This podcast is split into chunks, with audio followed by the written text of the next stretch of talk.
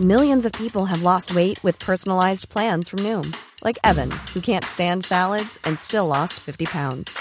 Salads, generally, for most people, are the easy button, right? For me, that wasn't an option. I never really was a salad guy. That's just not who I am. But Noom worked for me. Get your personalized plan today at Noom.com. Real Noom user compensated to provide their story.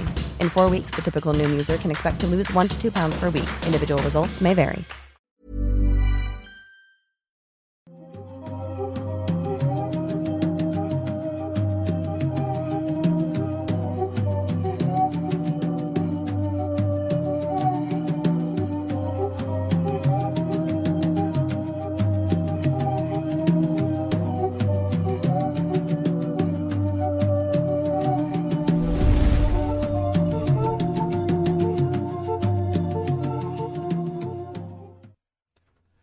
Hola, ¿qué tal? Sean bienvenidos a una noche más de Noctámbulos. Mi nombre es Emanuel Morales y estoy muy contento de estar aquí con mi compañero amigo Kevin García. Hola, ¿qué tal? Buenas noches, sean bienvenidos a un Noctámbulos más, el episodio número 106. Y pues gracias a todos los que ya están ahí en YouTube en este momento viéndonos completamente en vivo. Les recordamos, el día se movió el día viernes a las 8 de la noche, ahora Así los es. viernes. Son viernes de Noctámbulos. Y para los que nos escuchan en alguna plataforma digital, muchas, muchas gracias por el apoyo. Denos un follow que eso nos ayudaría bastante si les gustan estos temas. Y hablando de temas, les tenemos temas muy interesantes para el día de hoy. Muy buenos, de hecho también eh, nos disculpamos por haber empezado un poquito tarde, estábamos acomodando unas cositas aquí. Unos señores que se llaman Nightcrawler y Masketman que graban entre semana. Les Sí. gusta dejar su mugrero y luego no, no acomodan. No Entonces, acomodan, güey. nosotros que grabamos aquí nada más los viernes, pues tenemos que, que aventarnos ahí la misión de acomodar. Lo peor todo. es que ya los denunciamos, pero la gente los quiere más a ellos que a nosotros, entonces no podemos correrlos. Y ya los denunciamos con la policía de que se meten aquí a- a- al estudio. Sí, sí, pero sí. pues siguen haciéndolo escondidas en la noche para grabar sus cosas esas de- del diablo. Pero bueno, correcto. antes de comenzar les recordamos que pueden unirse a nuestros grupos oficiales en Facebook, que son Octámbulos Podcast en Facebook, Los Habitantes del Mundo Creepy también en Facebook y Escuadrón Subnormal, que ya se nos había pasado eh, la semana pasada a ¿cierto? anunciarlo. Escuadrón Subnormal, ahí está, todavía vive y lo encuentran también igualmente en Facebook. Gracias a la gente que deja sus superchats, que nos deja sus tweets también eh, con el hashtag Noctámbulos Podcast, que los pueden estar dejando desde ahorita y los vamos a revisar. Un pequeño cambio. A mediación, entre cada, cada caso, vamos a revisar un poquito, unos cuantos tweets, unos cuantos superchats. Superchats también, sí, sí. Unos cuantos superchats. Y al final ya revisamos absolutamente todo. El señor Meme Parreño nos está haciendo el favor, como siempre, a partir de hace poco, de ayudarnos para que no se nos pase ningún superchat y poder leerlos absolutamente a todos. Les agradecemos, como no tienen una idea, el apoyo que le dan a este proyecto a través de estas donaciones. También a los moderadores que por ahí justamente anda Meme Parreño, anda Atenea. Y me parece que también anda Wanda, pero no estoy seguro. Pero igual un saludo a todos nuestros mods, los que están ahorita y los que han estado en otras ocasiones por también su apoyo de estar ahí manteniendo Gracias. el chat muy bonito. Los míticos, Y- como Sí, sí, sí. Es que no sé si sí el, no- el nombre para y me censura YouTube, pero gracias, muchas gracias Pito de Burro. Bueno, eh, sí. Y ga- gallo con tenis, güey. Gallo con tenis también. Clásico, pero bueno. Clásicos. Ya para dejar a un lado las introducciones, eh, vamos a comenzar. ¿Qué te parece con Claro. los temas del día de hoy? Eh, vamos a platicarles de un par de temas como les habíamos dicho. Y como ya es una costumbre reciente en este podcast, el que está en la miniatura de este video y del podcast es el primer tema que vamos a tocar en esta ocasión. Por cierto, una aclaración, bienvenidos los que son nuevos en este formato, tal vez eh, noten que es bastante distinto a los videos normales o los videos convencionales que se tienen entre semana en el canal. Eh, esto es un podcast, es más una plática, vamos a estarnos interrumpiendo, platicando, comentando cosas. Eh, Me resulta increíble que en 2022 todavía hay que explicar qué es un podcast y Sí. por qué platicas y- e ¿y, interrumpes. y por qué sería una pésima idea Aburridísimo. que, que tú estés hablando durante 40 minutos mientras yo estoy así y luego yo te diga buen tema y comienzo a leer mi tema mientras tú estás así? Hay gente Y que... luego decimos gracias por Hay acompañarnos, gente buenas que se noches. imagina que un podcast debería ser como una exposición de escuela que pasa eso, ¿no? También. Donde yo estoy leyendo aquí todo el rato de que sí, miren, aquí lo voy a leer todo y luego ya, bueno, ya terminé, ahora sigue Sí, Y un imagínense, güey atrás agarrando la pantalla. imagínense este formato más como cuando ustedes van con unos amigos un, un fin de semana, un viernes, se toman unas copitas, eh, ponen música y de repente sale el tema de lo paranormal, de repente sale el tema del crimen real y alguien comienza a contarles la historia de, de algo que le pasó o, o de algo que sucedió hace mucho tiempo. Sí, una leyenda. El típico amigo que a lo mejor sabe mucho de estos temas y les empieza a contar y todos comienzan a hacer preguntas y todos comienzan a hacer chistes de vez en cuando. Eso es básicamente lo que tratamos de lograr aquí. Por favor, no se estresen. Si quieren Sí, sí. contenido mucho más serio y mucho más eh, cuadrado, pues también tenemos Los los, videos videos, que, que son pues completamente serios, digamos. Sí, sí. De vuelta, completamente serios. Ahora, ahora Bueno, sí, este... después de esa aclaración. Pues la última aclaración nada más para los que otra vez no han llegado a los últimos dos, tres capítulos. Ahorita estamos solamente Manuel y yo aquí en el, en el estudio, que es mi, mi habitación, pero ya no tenemos ahorita staff con nosotros aquí presencial, entonces yo estoy revisando toda la transmisión. Manuel también me ayuda revisando comentarios, tweets, cosas así en el momento, entonces si uno está distraído, no piensen que es por grosería con el otro, es porque estamos tratando de hacer pues más cosas, ¿no? Pero bueno, ya, ahora sí, sin más introducción y preámbulos, vengan los temas, que es a lo que vinieron ustedes y a lo que venimos también nosotros a relatarles. Les voy a contar el día de hoy el caso de Florence Cook y del espíritu de Katie King. ¿Habías escuchado de ese caso tú? Fíjate que me suena, ¿Te suena? pero no, o sea, no, no lo recuerdo. Solo sé que me suena el nombre. Va. Pues bueno, les voy a dar un, un- una pequeña, un pequeño preámbulo de esto. Durante la segunda mitad del siglo XIX había llegado a Inglaterra una nueva práctica que rápidamente comenzó a sorprender a la gente, pero también a aterrorizarlas, a escandalizarlos, sobre todo a los más adeptos a las religiones, que era el espiritismo, que obviamente va muy en contra de muchas creencias religiosas que no te permiten estar metiéndote en, esa, en ese mundo, en esa idea de los vivos y los muertos, en todos estos, eh, pues todas estas ideologías no, no se permiten, pues. Pero eh, no pasó mucho para que este, este, esta práctica se volviera muy común. Y tan común que salieron muchos, muchos eh, a declarar que eran videntes y se autoproclamaban como mediums, psíquicos, eh, como ustedes quieran llamarlos, que eran personas que decían tener este poder de comunicarse con el mundo de los muertos y lo llevaban un poco más allá, pues no era nada más la idea de, por ejemplo, ver fantasmas o, o poder este que a su alrededor hubiera espíritus, sino tener la habilidad muy puntual de que si Emanuel viene conmigo y me pide que a una persona que falleció, que, él- que él conoció en vida, se comunique, yo como vidente supuestamente tengo esa habilidad de decir, sí, yo puedo contactarte directamente con este ser, ¿no? Y, y que hable a través de mí y que se manifieste. Muchas veces era para hacer preguntas.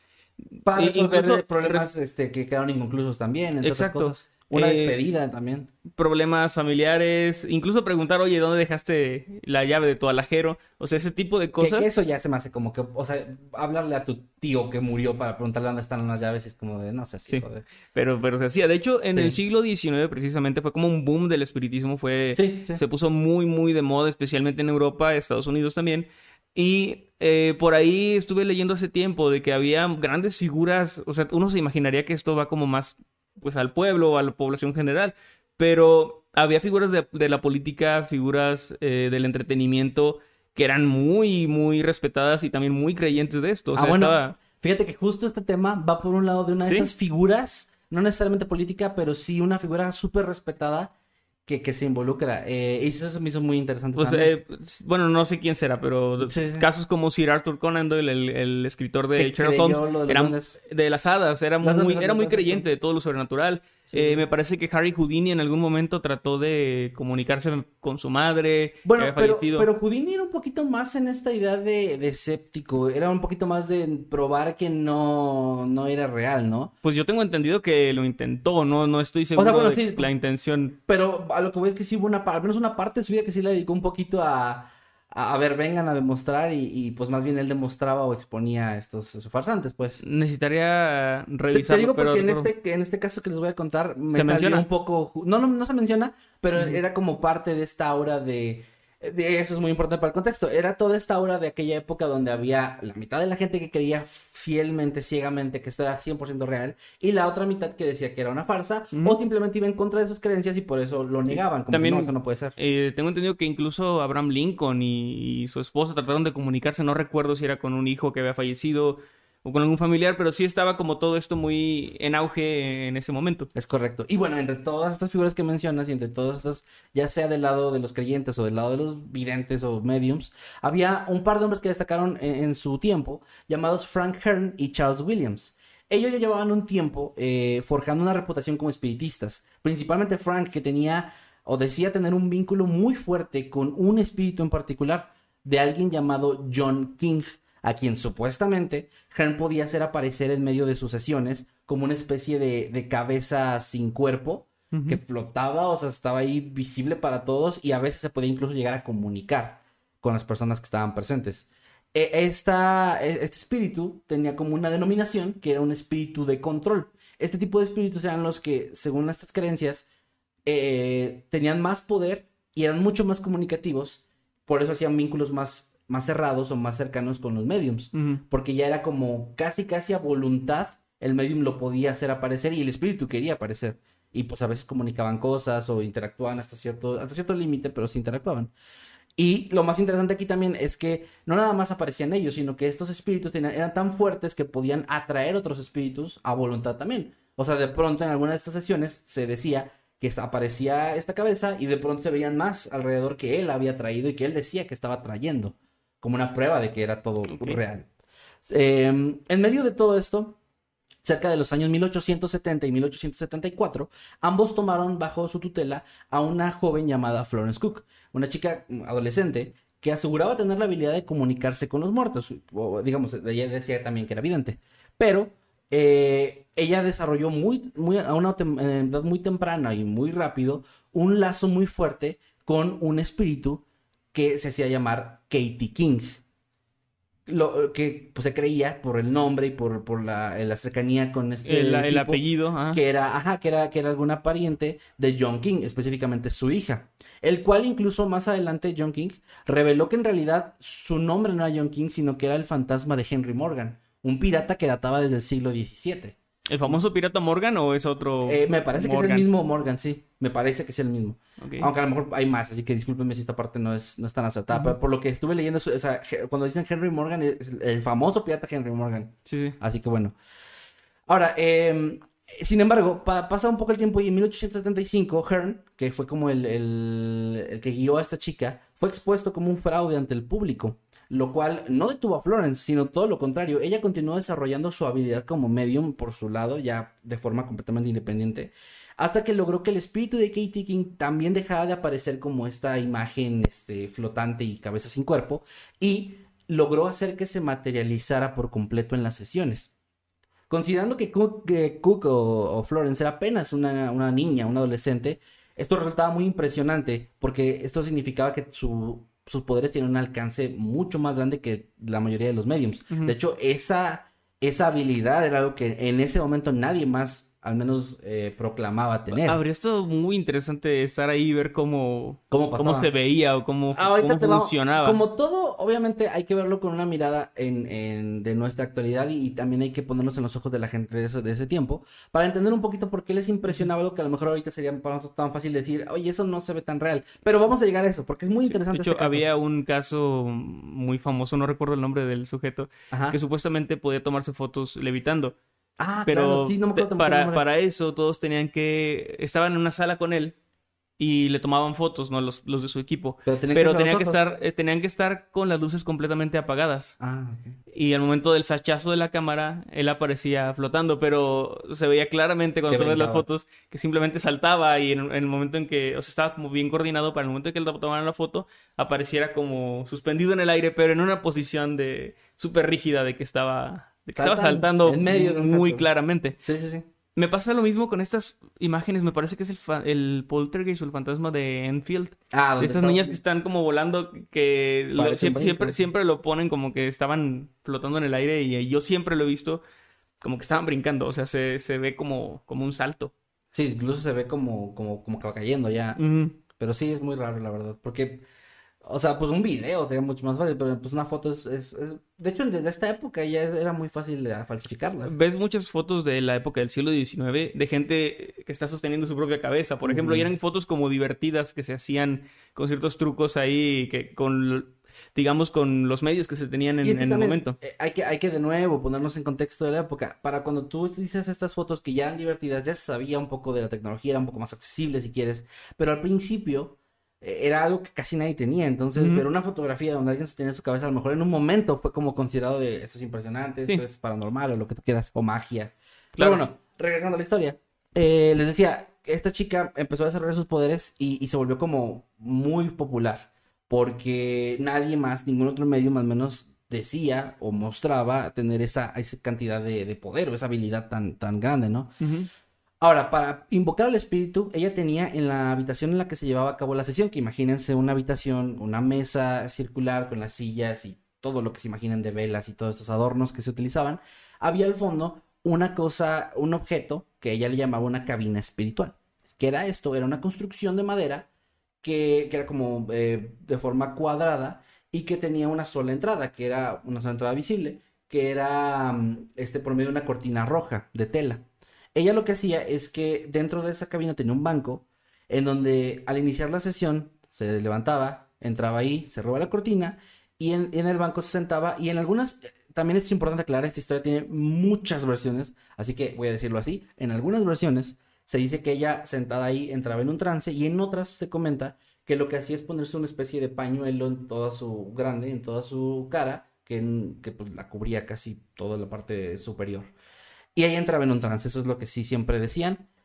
Y mientras estaba en ese trance, las personas, los asistentes a la sesión, podían ver cómo minutos después o segundos después, de esta cabina salía alguien que se hacía llamar Katie King, una mujer que estaba vestida con ropa blanca, como una especie de vestido, eh, muy harapiento y bueno, se veía como antiguo incluso. Y lo curioso o lo impresionante para la gente en ese momento es que no era una aparición estática como en la mayoría o, o algo más, sí, como no tan eh, Palpable. palpable, sí. perceptible. O sea, era una persona, era, era, un, era un alguien de carne y hueso que andaba ahí caminando. Y de hecho llegaba a tal punto en que permitía que, que las personas la tocaran, la, la acariciaban de los brazos, este, o sea, tocaban así su, su ropa. Y enta- entablaba conversaciones breves, pero las entablaba con los que estaban ahí. Caminaba alrededor, estaba un rato ahí, incluso era, o sea, no, no, no era algo muy misterioso, digamos, no, no venía con esta aura misteriosa, o sea, estaba como solo ahí, aparecía. Y después de un, un rato simplemente se volvía a ir hacia la cabina, cerraba la cortina y minutos después salía Florence y era como tarán. Entonces, eso en ese momento impresionó a la gente porque era como, ¿cómo lo hizo? ¿Cómo, Claro. cómo, cómo materializó a este, espectro, a este espectro a tal punto que lo podemos tocar, que podemos entrar a una conversación que es Que mucho hasta más... parece una persona real la- Que hasta- disfrazada. Sí, sí, cualquiera diría. Pero, pero bueno, esto los dejó estupefactos, los dejó impresionados. Y esto hizo crecer su popularidad todavía más, porque ya, ya de por sí antes ya era conocida por lo que hacía de esta como imagen de una cabeza, que era Katie Ujú. también. Pero ahora ya era como el cuerpo completo, ¿no? Y, y- y la idea era eso, literalmente era materializarla. O sea, ella no decía, es un fantasma y si lo tocas es, es- está lúcido. No, no, no, eh, la materializaba. O sea, por eso la podían tocar, porque si era un cuerpo físico. Entonces ya se empezó a ser más popular, ca- cada vez más popular en la comunidad de mediums, en, en- en- entre muchas personas. Y hay gente que obviamente sospecha inmediatamente que esto es un engaño, porque también para esa época este auge de, de mediums y de videntes también provocó un auge de descubrimientos donde se daban cuenta que eran fraudes, donde se descubrían los trucos que, que utilizaban muchos de ellos. Hay mu- muchos muy famosos, por ejemplo, lo de la mesa que se sacude, que es Claro. un mecanismo también que, que simplemente activaban con un botón, y eso ya, ya lo tenían desde ese entonces, ya, ya lo sabían hacer. Entonces todos esos engaños se fueron descubriendo poco a poco y la gente era más escéptica. Entonces pensaron que Florence era una este, estafadora más, además una estafadora no tan buena, porque su truco No era tan no impresionante. es tan difícil de discernir qué está pasando en ese truco. Aún así hay- había gente que se impresionaba. Pero bueno, eso fue hace 100 años, o sea, ahorita ya eso ya... No, eso ya, ya no. No. Bueno, ahora, e- eso nos, nos lleva a diciembre de 1873, dos años antes de que expongan Perdón, a entonces su- más de 150 años. 150 años, sí, más de 150 años. Eh, cuando un abogado de nombre William Volkman atiende una sesión de Florence, en la que, como era costumbre, Kate se materializó y estuvo ahí presente. Sin embargo, este hombre, al sospechar entre el parecido físico de Katie y Florence, que también Sí, era un tema, que... o sea, también era un tema ahí de que decían que se veían muy similares, que parecía ella misma. El tipo eh, aprovechó cuando, cuando Katie, el espectro, estaba cerca de él y se levantó, la tomó de la cintura y empezó a gritarle, diciéndole que era una farsante y diciéndole que era Florence disfrazada y tratando de desenmascararla, ¿no? Me, me parece una táctica medio mala, porque yo pensé que aprovechando que ella estaba ahí, iba a correr a abrir la cortina y mostrar que ya no estaba... Pues te va a sorprender que eso no se les ocurrió hasta tiempo después, pero ahorita Ok. llegamos a eso. Volkman tiene esta, este ataque hacia ella, o sea, una agresión, digamos, y ahí las personas que están ahí inmediatamente se tienen, se paran y lo intentan detener, porque parte de las, las reglas que había en las sesiones de, de Florence era que tú no podías levantarte y que también tenías que mantener un cierto nivel emocional, ¿no? O sea, tenías que, Sí. que- que respetarlas, este, por ejemplo, podías tocar a, a- a Katie, pero no podías agredirla, ni, ni tampoco gritarle, ¿no? Entonces se fueron contra él por esta razón. Katie corrió hacia, hacia la cabina y minutos después salió Florence diciendo que, bueno, la sesión había- tenía que terminar y que ya no podía continuar. Esto llevó a que Volkman, eh, y, eh, que era un abogado, pues is- fuera a publicar su opinión y, y dijera que ya la había desenmascarado, que ya había visto que era ella y que, o sea, inmediatamente vio cómo corrió y nunca la vieron cambiándose, pero era muy obvio lo que estaba pasando detrás de, de esa cabina.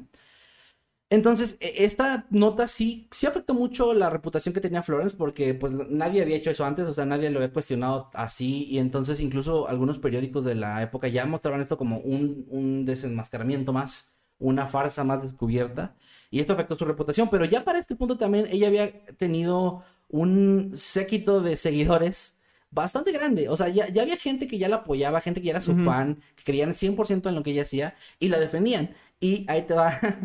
Pues las razones por las que algunos la, la defendían. Primero que nada, lo que hicieron como casi todos los fandoms tóxicos es que investigaron a Walkman. Fue lo primero, Ujú. fueron contra él a ver quién era, qué hacía.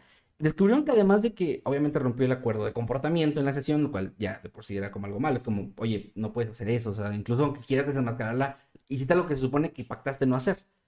Además de eso, descubrieron que él, él tenía una especie de relación o vínculo con Miss Guppy, que era otra medium a quien estaban acusando ahora la- las fans de, de Cook de tratar de sabotear a Florence, como de haber mandado a este hombre a hacer todo esto para eh, arruinar su reputación y que ella pudiera pues tener más, más clientes, si quieres verlo así, o más seguidores, ¿no? Así que eso fue como lo primero que se le hizo extraño, que tenía una relación muy cercana con ella y era como que no, pues tú eres alguien que vino a sabotear. Otra justificación que daban era que... Sí, eh, ¿cuánto te pagan? Le dijeron. Ajá, cu- sí, ¿cuánto te pagan? Le dijeron este. Miss Guppy Bot o algo así. El punto es que. eh, otra justificación. Decían que el parecido, ¿por qué? Porque se parecía a Katie y Florence. Decían que la explicación era muy sencilla. Y es que los mediums aparentemente utilizan. Bueno, más bien los espectros utilizan energía vital de los mediums para poder hacer, hacerse presentes. Y esto hacía que se pareciera. O sea, así literalmente era, era energía vital de, de Florence, por eso Katie cuando se materializaba, se materializaba en un cuerpo que Hasta tenía la parecía- energía vital Sí, esta parecía Florence que disfrazada. parecía a ella, así, así va. Esa era la justificación que los seguidores daban como de, oye, eso tiene Muy mucho- válido. tiene mucho sentido para mí. Este escándalo, como te dije, afectó fuertemente la reputación de la joven vidente, quien entonces se abrió un poquito más a, a probar que lo que ella hacía era verdad, porque obviamente en ningún momento aceptó de que fuera una farsa, ni mucho menos. Y esto la llevó a algo muy curioso, que fue aceptar un- un- una propuesta un tanto inusual de un físico y químico muy respetado en la época y en la actualidad también, llamado William Crookes. Ahora se preguntarán, ¿quién es William Crookes? Bueno, hay que hacer una pequeña pausa en la historia y regresar un poquito. William Crookes, al día de hoy al menos, es un eh, científico reconocido como uno de los más importantes en la época victoriana. E hizo muchos avances eh, en, los campos que él manejaba. Y creo que el más importante fue que él descubrió un elemento químico que está ahorita en la tabla periódica, que es el talio el cual se encuentra con el número atómico número 81, y pues pueden investigar su tabla periódica más cercana y revisar esto. Pero no nada más se quedó ahí. Él también eh, desarrolló un tubo de carga de rayos catódicos, el cual permitió eventualmente el descubrimiento del electrón, o sea, algo importante ahí, y del efecto fotoeléctrico. También es el inventor de los lentes de sol con filtros 100% ultravioletas, a los que se usan ah, hoy en día todavía esa, esa tecnología, por decirlo de alguna forma, fue completamente desarrollada por él y otros eh, dispositivos sumamente ingeniosos e interesantes que finalmente lo llevaron a formar parte y después a volverse el presidente de la Royal Society, que para los que no sepan es la sociedad científica más antigua de la humanidad o del mundo. Sin embargo, este hombre tan brillante que tenía un futuro muy prometedor, obviamente, tuvo un pasaje un poco oscuro en su vida y es que dedicó cuatro años de su, bueno, cuatro años de su vida al 100% y luego ya varios más, este, esporádicamente mientras regresó a la ciencia, pero al menos se mantuvo cuatro años 100% dedicados al espiritismo y a lo paranormal. Lo cual estuvo incluso a punto de provocar que su carrera terminara por completo, que lo, que lo desestimaran de casi todas las sociedades y todos los, los grupos o los gremios de, de científicos y también que su reputación pues se viera bastante bastante arruinada, cosa que de hecho al final sí fue sí pasó. Ahorita van a ver por qué. El acercamiento de, de o el interés de Crooks hacia lo paranormal empezó en 1867, cuando asistió a una sesión espiritista convencido por un colega suyo de estudios para intentar comunicarse con un hermano de él. Él tenía como 16 hermanos, pero uno de ellos había muerto ese mismo año y pues en este estado frágil emocional aceptó y tuvo, bueno, aceptó ir a una sesión y luego fue a varias más y ahí como que se le despertó este interés. Pero no, no es a lo mejor como ustedes imaginan, no es que él ya se volvió un creyente y quería ahora probar que eso era real, sino más bien un poquito lo contrario. Se volvió, era un hombre de ciencia y era un tanto escéptico de todos estos temas y lo que él trataba de hacer era buscar una forma eh, científica o con un método científico de, de dar una respuesta objetiva a, si algo era real o no. No nada más decir que todo era falso, que todo era verdadero, basándose, él mismo decía, basándose en lo que uno siente, en, nuestros cinco sentidos que son falibles, sino en un método que esté probado, controlado, una, una zona controlada también. O sea, todo, todo este parte del método científico, pues él quería como encontrar una respuesta más clara, pero todo viéndolo desde una, un punto de vista un tanto escéptico, o sea, como un poco desafiante incluso. Y así, esto nos lleva a que él se entera de la fama de Florence Cook, y le invita a su casa para llevar a cabo una sesión en la que él pondría todas las condiciones en una zona, como decía yo, controlada. Elegiría cuidadosamente a los asistentes que eran amigos cercanos de él y personas de ciencia confiables para él y trataría de probar si lo que Florence hacía era real o no de una vez y para siempre. Y así, en esta sesión, él construyó una cabina similar a la cabina de espiritualidad que tenía esta chica, pero ahí él, la construyó con la intención de quitar algunas ideas que la gente tenía, unas teorías, o, bueno, sí, no, no, no sería quitar, sería más como probar algunas teorías que la gente tenía, como, por ejemplo, había gente que decía que no es que Florence se vistiera y saliera como un fantasma, sino que tenía un asistente que lo, que lo hacía por ella, o sea, alguien que por alguna trampilla en el suelo, por alguna entrada secreta en su cabina, entraba ya vestido de fantasma de Katie. Que, eso hubiera ah. sido, bueno, no lo sé, pero hubiera sido muy ingenioso porque así si alguien hacía lo que yo decía de abrir la cortina, hubieran visto que ella estaba ahí y habría sido como muy impresionante. Exactamente. Eh, sí, hubiera sido bastante impresionante, pero él, él probó, digamos, con, o quería probar con esto así, una cabina igual, pero que no tuviera ninguna entrada secreta, ni mucho menos. Otra de las cosas también era que eh, o sea, él creía que realmente pues esto era un poco complejo porque era difícil que hubiera otra persona que se parecía tanto a ella según la idea de que Katie era similar y que nadie viera a esta otra persona y todo eso. Entonces él quería que simplemente, él quería la explicación más fácil, que era, es ella, solo se está vistiendo. Sí. Entonces incluso buscaba la forma de, de cuando ella entrara no tuviera nada, ningún em, bolso o algo similar donde pudiera guardar esta ropa, ¿no? O sea, que en su propia cabina sí puede tener un alojamiento secreto. En la de él, pues no podría pasar eso, porque él, había construido todo así. Otra cosa que también él había pedido a ella era que en una de las sesiones, que fue la primera, le pidió específicamente que ella se sentara en una silla dentro de la cabina amarrada con una cuerda de brazos y piernas y conectada a un, ay, perdón, a un galvanómetro un dispositivo que registraría cualquier variación en los impulsos Cualquier persona que se pide galván. Sí.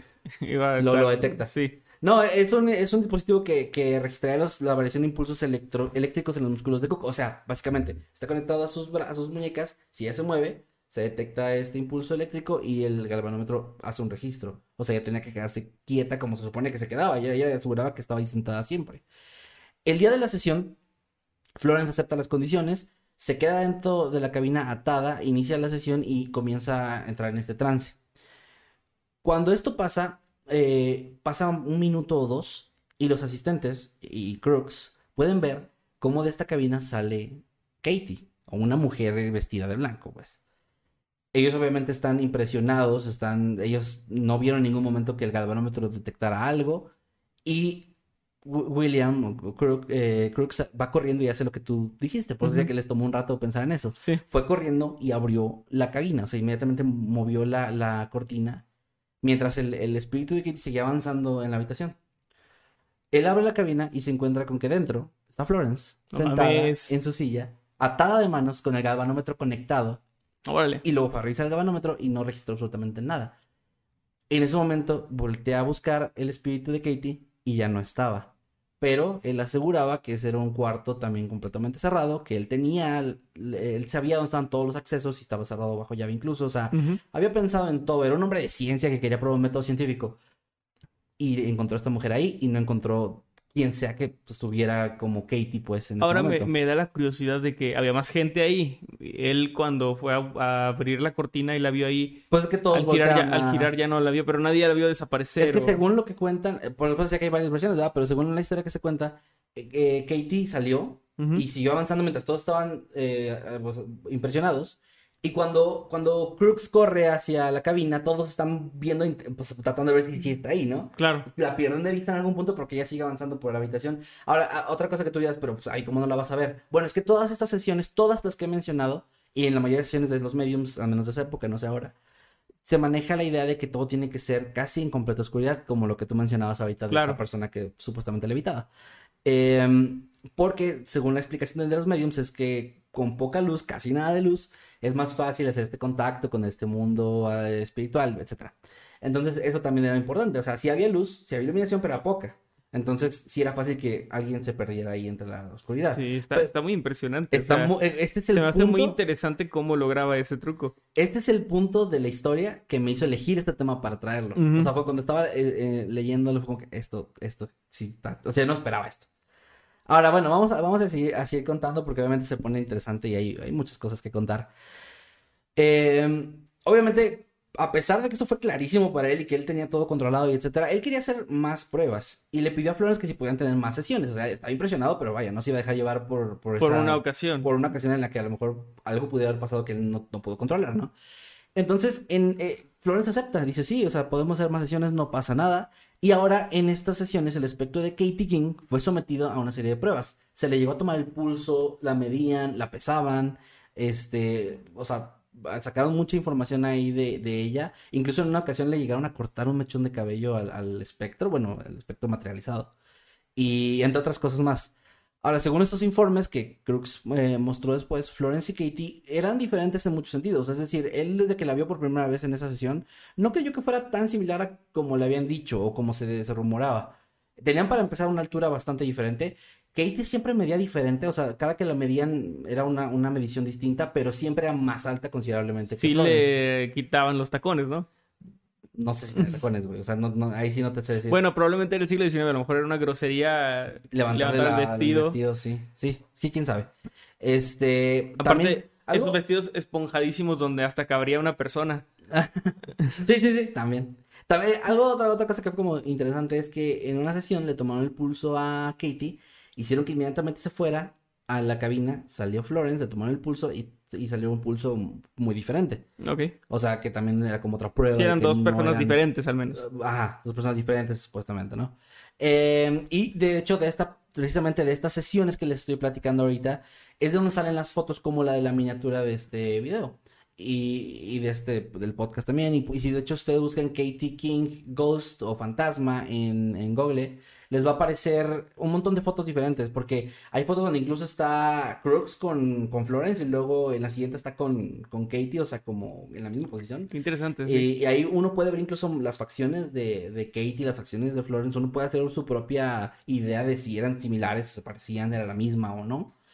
Eh, también otra cosa que, que mencionaban es que cada que salía Katie, eh, desprendía un olor como un perfume muy particular que cuando regresaba a la cabina y salía Florence ya no, ya no lo tenía. Que no también era como algo difícil de cómo se le quita. O sea, era otra cosa que era como, sí, pues podría ser otra persona, pero si, si, si la teoría es que ella es ella misma, está complicada. Y bueno, entre muchas cosas ahí que pasaron, había, no hubo videos, pero sí hubo muchas fotografías que están ahí disponibles. Y, y que son interesantes porque, porque pues, tú ves en las fotos una persona, pero pues es que es parte de esta historia que se materializaba. O sea, también hay gente que, que puede pensar, pues eso no se ve como un fantasma, pues es que no era un fantasma, era un, un o bueno, sí era un fantasma, pero un fantasma materializado. Materializado en Era un cuerpo carne y de- hueso. de carne y hueso, sí. O sea, entonces, ok, digamos que ahí tiene su explicación esa parte. Y bueno, ahora, en, en 1874, ese mismo año donde están haciendo todas estas pruebas en que se conocen incluso ellos dos, Katie fue vista en una sesión junto al espíritu de Florence Maple, el cual era un espíritu eh, supuestamente materializado por otra medium llamada Mary Showers. O sea, en la misma sesión estaban las dos mediums y salió Katie y salió eh, Florence Maple. Y apenas des- poquito después de esa sesión, se descubre que Mary Showers era un fraude. Y, y con pruebas y todo. O sea, se descubre el 100% que era un fraude todo lo que hacía. Ujú. Y esto también fue, para los escépticos de la época, fue como otra prueba más de que, ven, o sea, ahí está. También no hemos descubierto cuál es o cómo lo hace, pero ella también es un fraude. Pues bien se dice que muchas cosas son, o sea, cuando hablas de algo paranormal, que igual y son cosas que la ciencia todavía no ha logrado descubrir. Sí, es otra creencia. Entonces, pues sí, todavía a lo mejor no se lograba descubrir cómo hacían ese fraude. Sí, sí. Es, es- es que se puede aplicar, lo que me refiero es que se puede aplicar para am- ambos puntos de vista. Sí, no, eh, bueno, de hecho este punto que te digo es el escéptico, pues, el, Ujú. el de, pues sí, algo, algo- hay un truco y hay- no, no sabemos cuál, pero hay un truco. Y bueno, había muchas personas ya, obviamente, que con esas pruebas o esta, esta idea que se tenía, eh, que, creían todavía más que pues, todo era real y había gente que seguía es- escéptica, pero ya empezaba a haber otra parte importante en esta historia, que es la comunidad científica. La comunidad científica, los colegas de William, ya empezaban a cuestionar un poco a su, a su colega porque a pesar de ser un, un hombre, claramente un hombre brillante, un genio en muchos sentidos y, y que había hecho grandes aportaciones, incluso en la época se le reconocía, era también, creían que ya... Era su- Capricornio, su- Entonces no, es confiable. No, creían que ya su juicio estaba un poco nublado, porque creían que se había impresionado tal vez con, con un truco que no pudo, no pudo desmentir, y que ahora ya estaba demasiado del lado de creer al 100%. Y esto lo comprobaron de varias formas.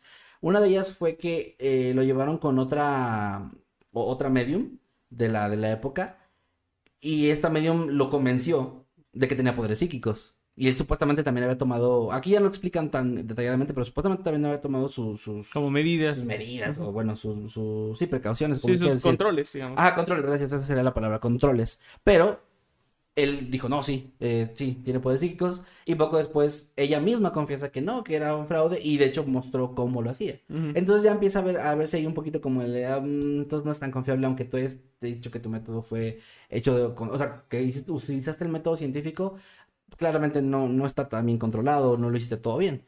Y la reputación Hay algo ahí que, algo que se le pasó, digamos.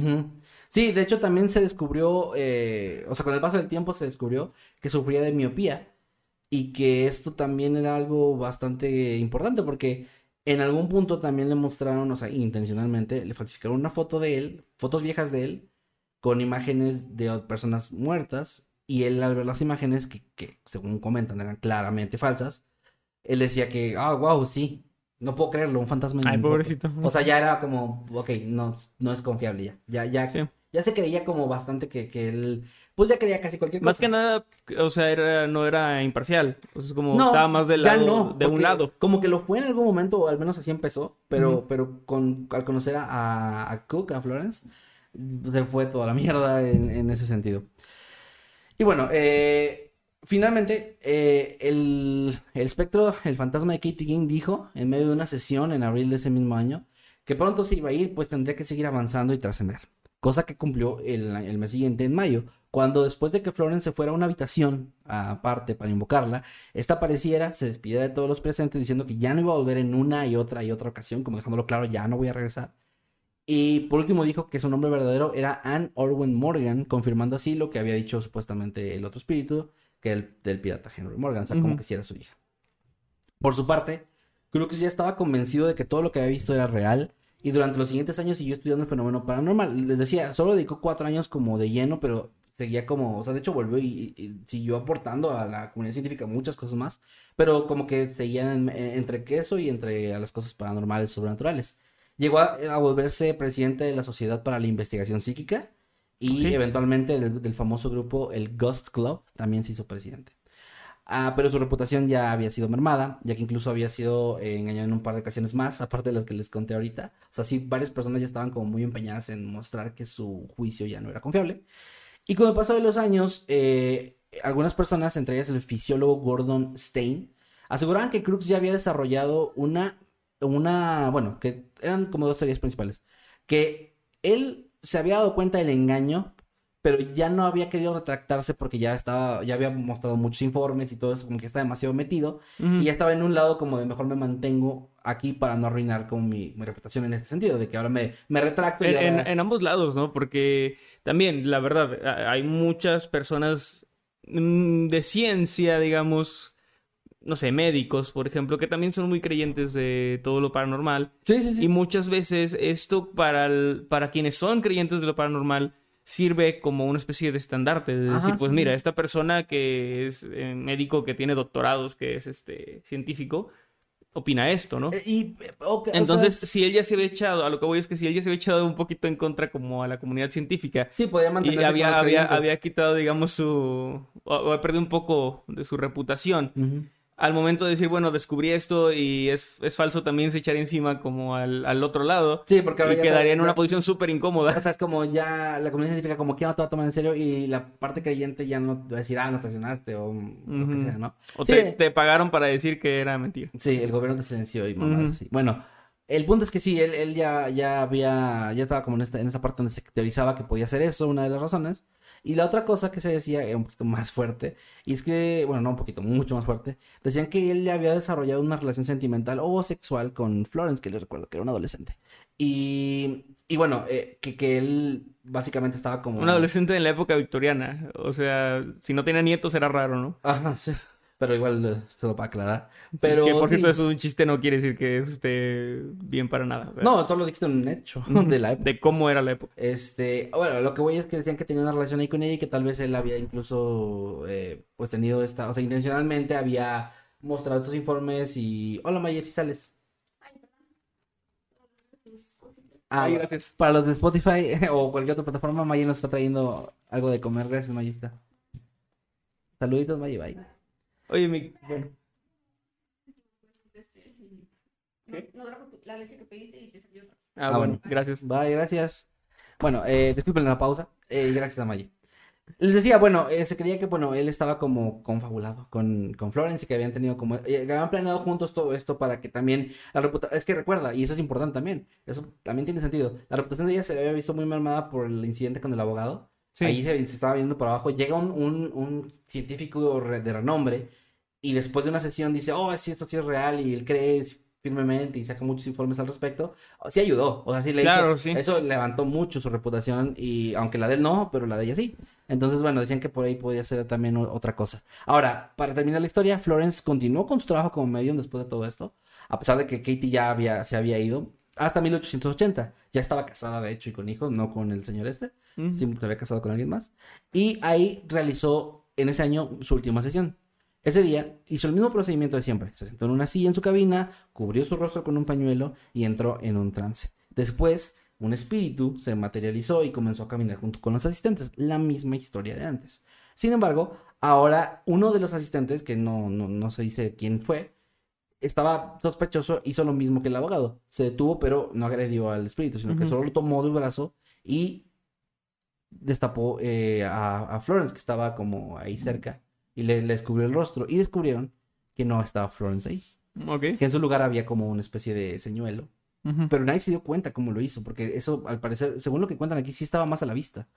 Porque incluso mencionan eso de que él solo se, se lo quitó así, no, no como que tuvo que Yo, tengo- yo tengo una idea de cómo ser, y es que mi teoría de los vestidos es que en ese tiempo los vestidos eran toda una estructura, incluso metálica, cubierta de tela, que podía ser rígida y estar como, o sea, casi puedes poner de pie un vestido por sí solo. Sí, Entonces creo que con ciertos aditamentos ella podría simplemente llevar una ropa más ligera debajo y, eh, digamos, escabullirse debajo de su propio vestido y dejarlo ahí.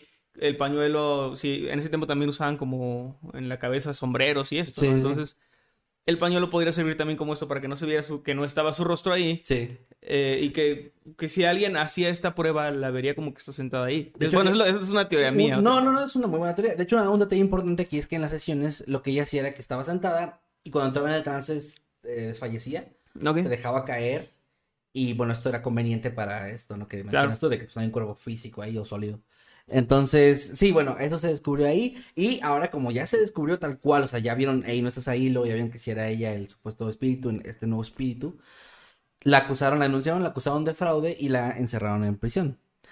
Eh, Aquí hay una especie de leyenda o parte de la historia que no está como confirmada si es real o no, pero se dice que, que Williams Crooks, William Crooks, perdón, la visitó en prisión y la cuestionó sobre, sobre, ok, hiciste un fraude, pero lo que, lo que sí, o sea, lo que hiciste en esa sesión, cuando te vi sentada, ¿cómo lo hiciste? O, o- o si también fue un fraude, ¿cómo fue? Ella le dijo que no, que lo que había pasado en todo el tiempo que estuvo Katie eh, materializándose había sido real y que después ya no había logrado hacer lo mismo, entonces tuvo que recurrir a, a hacer fraude. para que su reputación no cayera, porque pues tenía que seguir viviendo eso. Entonces le aseguró, según esta historia o esta parte de la historia, que todo había sido real. Así como, no, mi, no, mi amor, te lo juro que fue en serio. Sí. Y, y sí, este, o sea, ella se mantuvo, pues, que, que, que no, que Katie sí había sido un espectro real que materializó. Y de hecho, está curioso porque ya, ya llegamos aquí a la parte final de la historia, ya de ahí, pues, bueno, sigue la vida de Williams, pero ya no tiene nada que ver con este caso. Pero es muy interesante porque realmente incluso este último, esta última sesión que hizo donde se descubrió el fraude, el fraude nuevo, no explica al 100% lo que hizo en la ocasión anterior, porque en la ocasión anterior sí estaba ella tal cual. O sea, cuando, cuando Crooks la, vi- Bueno, la vio. Sí estaba, o sea... Sí, o sea, es que es lo que dicen, que ella ahí estaba sentada. Porque en este caso, no menc- por eso decía lo de las versiones, porque en, esa, en, esa, en esa parte de la historia no mencionan lo de que se cubrió la cara, porque incluso tenía, tampoco se podía desfallecer, porque se supone que no se podía mover. Si se movía lo detectaba el galvanómetro. Entonces, a ver, oh, es una historia de hace 150 años o más. Entiendo que hay muchas versiones, eh, hay mucha parte de leyenda, otra parte, o sea, también lo que se tiene registrado son los informes, testimonios de la gente que estuvo presente, que es muy, muy falible. Entonces tomen todo eso, como dicen, con un grano de sal, pero, pero pues es lo que se cuenta, ¿no? Es como esta versión así, que, que deja un poquito como en, sí se descubrió que era una persona fraudulenta, pero no se sabe si siempre fue o cómo hizo ese fraude o qué pasó. Ahora, obviamente, ya si te pregunto a ti que eres alguien escéptico, sé lo que me vas a decir. Pero también es que hay gente que a lo mejor es creyente de estos temas que va a decir, pues igual y lo, pues igual es cierto que podía hacer esto y luego cuando ya no pudo hizo el fraude. Que también, no voy a mentir, pues también es una explicación que tiene su validez hasta cierto punto. Que, Sí. Ok, no sé, porque nunca le descubrieron el fraude con Katie, pues. Eh, y bueno, ahí termina la historia. Es una historia que me gustó mucho, le decía, desde la parte donde Crooks la descubre ahí, se me hizo como interesante ver qué seguía. Ajá. Y, y se me hizo interesante en general, ya fuera de mis ideologías propias o mi, mi opinión sobre el tema, se me hizo una muy buena historia. Y se me hizo interesante también que, que yo no había escuchado de este caso. O sea, eh, siento que suena que Florence Cook debió haber sido alguien tal vez un poco más destacada en la historia, pero a lo mejor esta parte del final la mermó y la volvió a lo mejor un montón más de estos. Eh, Probablemente si se hubiera retirado como debe hacerse en la cima, No se habría quedado no así como algo... Sí, algo sin resolver, ¿no? Algo Sí. que... Y aquí le ¿Te hubiera pregunto a pasado la la gente, historia? a nuestro público, a los, que está- a los que están en Spotify o en eh, Apple Podcast, dice, etcétera, lo pueden hacer a través de redes sociales. A mí me encuentran como arroba Kevin Maskedman y a Emanuel como Arroba Emanuel-Night. ahí. O pueden poner en, en Twitter el hashtag o etiquetarnos en Instagram con el hashtag Historias de Mundo Creepy. Y digo, Noctámbulos No. Podcast, perdón, estoy bien pinche traumado. Noctámbulos Podcast y ahí vamos a poder leer su opinión. Pero para los que están en vivo, les voy a dejar ahorita en el chat una encuesta. Quiero saber qué opinan ellos. ¿Era fraude todo el tiempo? O, o sea, bueno, más bien, más resumido. ¿Florence dijo la verdad o no? O sea, sí tuvo poderes y luego los perdió o nunca. O los nunca tuvo poderes. Se los voy a dejar en este momento mientras Emanuel rema. Muy bien, pues muchas gracias por compartir este caso con nosotros. La verdad estuvo muy interesante. Yo tampoco lo conocía, te digo, como que me sonaban los nombres, pero en realidad creo que no lo había escuchado. Probablemente lo oí mencionar al momento de escuchar otro tipo de casos de la época, Sí. pero no conocía el caso tal cual y pues me parece sumamente interesante. Vamos a leer algunos superchats, si te parece bien. Me parece excelente. Antes ¿Quieres de, antes de continuar con el siguiente Ya tema. está la encuesta ahí. Ahorita en un ratito más les, les comento cuál es el, el resultado. Muy bien, por aquí tenemos, gracias por cierto de nuevo al señor Meme Parreño que está ahí al pendiente con los superchats. Gracias, meme. Tenemos un superchat de Cylon que nos manda 50. Discúlpenme, que me manda 50. Nos manda 50 pesitos y dice: Soy el 9% que prefiere el jueves. Solo los podré ver un ratito. Pero los aprecio mucho. Los veo, los veo completo mañana. Diviértanse hoy. Muchas gracias, Cylon. Gracias. Y gracias Este, sobre todo por comprender que... Sí, o sea, claro. Yo, hubo comentarios desde que mencionamos el cambio de horario que decían, yo la verdad prefiero, pero si la mayoría prefieren viernes, o sea, prefiero, prefiero jueves, perdón, pero si la mayoría prefiere viernes, pues entiendo que pues la son mayoría, ¿no? Está Claro. bien. Porque nos ha tocado también que hay gente que, no, es que yo quiero. Y no me importa que todos los demás quieran, yo quiero esto. que también- Se me hace muy lindo que, que entiendan. Cada día de la semana le conviene a alguien diferente. Claro, porque todos tienen horarios diferentes de escuela, trabajo, lo que sea. sí, es sumamente complicado pues el que estén todos contentos, pero hacemos lo posible. Y saludos, Silo, nos vemos en el futuro. Dinos qué onda, cómo están las cosas. Saludos. También ah, gracias a Crickstar, gracias Crickstar, te amo, que nos manda 30 pesitos y nos manda una perita con ojos de corazón. Muchas gracias, Crickstar. Eh, amo a tu hombre. También aquí, eh, Danae Martín del Campo nos mandó un superchat de 50 pesitos, muchas gracias, y dice, hola chicos, hoy no voy a poder verlos en vivo, pero estoy segura que los temas serán geniales. Un saludo, los amo, Danae. Muchas gracias, ojalá que te parezcan interesantes, ahorita falta todavía el de Manuel para este punto, pero Sí. ojalá que te parezcan interesantes y gracias por ese, por ese superchat. Muchas gracias también al duende de Zaragoza, que ya anda por aquí No presente. mames, ya que acá. Que nos manda 50 pesitos. Dice, estoy en una reunión con arroba las piernas de Kevin y en efecto, mide 15 centímetros. ¿Ok? Voy a dejar eso sin contexto. Sin contexto y sin explicación porque es turbio. Sin explicación. Vean el capítulo anterior. Y van a entenderlo de los 15 centímetros. La- mis piernas nos dejaron un superchat de 20 pesos que dicen: No te dejé entrar para que reveles mis intimidades. O sea, ya está regañando el duende. Ah, es Ya está cierto. regañando el duende, pues ahí. Güey, qué bonito, una pelea de superchats, güey. O sea, Sí, qué bonito, síganse peleando. Sí, no, pues con nosotros genial, pero yo me, me acuerdo de este GIF de Iron Man y Batman aventándose dinero con Spider-Man abajo recogiéndolo. Básicamente, Tú y yo somos Spider-Man. Claro. Y ellos son. Ellos son Batman y gente peleándose con- Sí, peleándose aventándonos ahí dinero que nos cae. Muy bien. Y bueno, pues muchas gracias también a Shawnee Coro que nos manda 14 quetzales, si no me equivoco. Dice, ¿podrían saludar a Meli con voz de narrador? Claro que sí. Hola, ¿qué tal? Buenos días, tardes o noches. Los saludo a su amigo Nightcrawler. Y su amigo Masketman. Y este es un saludo muy especial para Meli con voz de narrador. Muchas gracias por seguirnos y un abrazo, que estés de lo mejor. Listo. Muy bien, eh, vamos a continuar entonces leyendo al final de los temas para, para Sí. ya ir No, de lleno con el un par de superchats y, y chats normales también porque lo, Ah, lo mencionaste. Mira, por ejemplo, rápido, aquí dice Abigail, eh, yo vi el capítulo anterior y no entendí, sorry, tengo mente de teflón. Hay alguien que le explique. Eh, y dice acá, Soylets, y si tenía una gemela que se escondía en la cabina, no necesariamente idénticas, y la otra se cansó de ser de fantasma, es una buena teoría.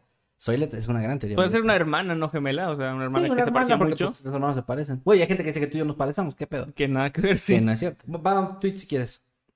O no tienes- Eh, voy a leer un comentario por aquí. Ah, bueno, yo veo los tweets. dale, dale. Que dice, me encantan los chistes de Masketman, lo dice Tito Mike. Muchas gracias, muchísimas gracias. Mira, dice acá Mariana, estoy de acuerdo con Emanuel, dejaba el vestido solo. Dice Mariana. Es lo que yo creo que podría haber hecho. También verdad. acá Martucha dice, Noctámbulos Podcast, aquí escuchándolos mientras lavo mi metate. Y es literalmente un metate. Un metate. Está en chinga. Y gracias, chingón. Martucha. Hace Y- mucho que no veo un metate así como en, en vivo. Ya sé. Eh, también acá dice Tlacuachemo, hoy habrá maratón de terror, lo tomaré como regalo de cumpleaños. Tlacuachemo, feliz cumpleaños. Así es, Tlacuache cumpleaños, saludos, los amo. Gracias por alegrarme el cumpleaños y nos estamos dando ahí un globito de feliz cumpleaños. Muy feliz cumpleaños. Ahora sí vamos a continuar con los temas. Muy bien, pues yo les traigo un tema un tanto más crudo. Eh, no, no debería, o sea, no, no siento tal vez, sé que ya es una hora mm, algo, no tarde, pero sí donde los niños más pequeños probablemente ya los mandaron a dormir. Ok. Así que eh, no voy a hacer un disclaimer tan fuerte, pero sí decir que recomiendo cierta discreción, que si tienen gente sensible o tú eres una persona un tanto sensible con ciertos temas, pues... eh, perdón, me tengo que... pues sí, tal vez este, este tema te va a causar. No es. Traté de no ser tan descriptivo, Ok. pero sí es un tema bastante fuerte porque, pues, es un tema de crimen real. No, igual se, se agradece el aviso. Sí, porque siento, bueno, siento que. Igual, ya saben que no nos deben de ver niños tan pequeños, pero. Eh, no falta que est- estén por ahí haciendo otra cosa y lleguen a escuchar ciertas cosas. Entonces, si quieren proteger sus pequeñas mentes, mejor aléjenlos un poquito de su dispositivo y o televisor. Siempre quise decir eso. bueno, cuando pensamos en asesinos seriales, comúnmente imaginamos a personas solitarias que tuvieron una infancia difícil, con maltratos, abusos, sufrimiento, severos traumas que pues terminaron quebrando su mente hasta llevarlos a cometer los actos atroces que en algún punto de su vida pues terminaron cometiendo. Sí, sí. Pero el asesino del que les hablaré en esta ocasión se aleja mucho de este perfil criminal.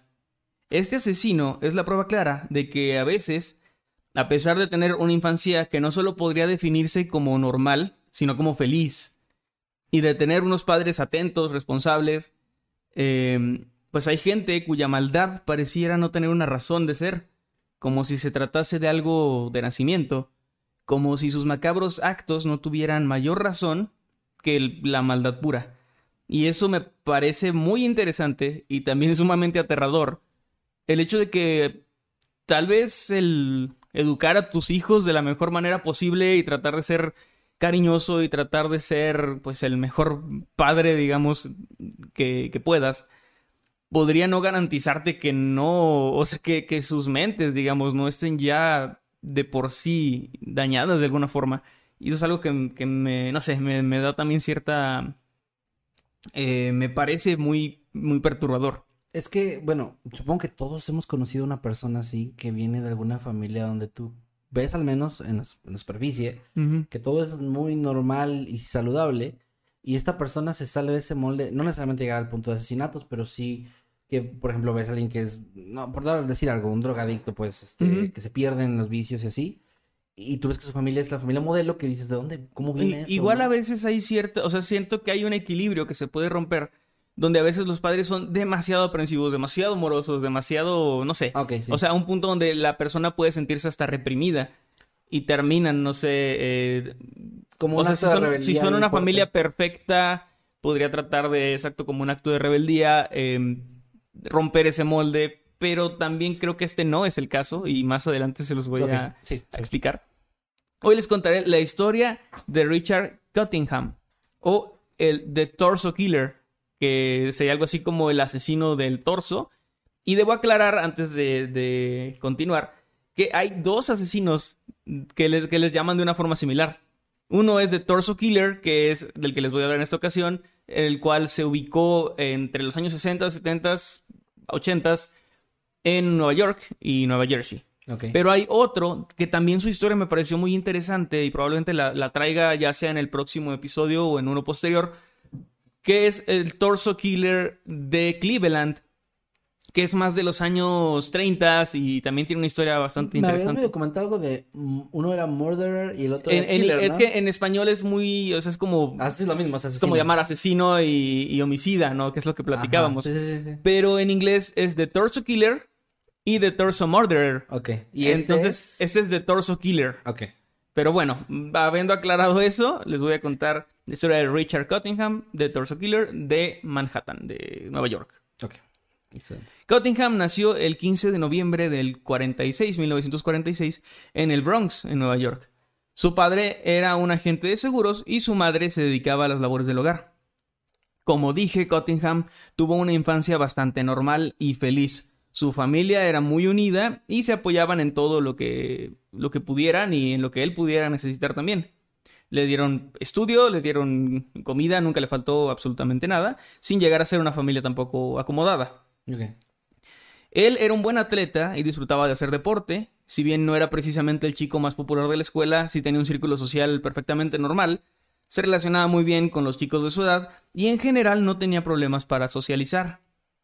A veces una persona así de tranquila y amable, como lo era Richard, podía ser blanco de bullying por tener precisamente esta actitud eh, pues apacible. Sin embargo, este tampoco era el caso, pues él nunca llegó a sufrir de ningún tipo de acoso o abuso por parte de sus compañeros ni de sus maestros. Entonces este güey tenía una vida bastante, no diría que perfecta, pero bastante normal y bastante tranquila. En 1964, cuando cumplió 18 años, comenzó a trabajar junto a su padre, que él, eh, él era agente de seguros y él empezó a operar equipo de cómputo muy básico de, de los 60, ¿no? Pero empezó a, a ser como informático, digamos, de alguna forma, a trabajar en oficina.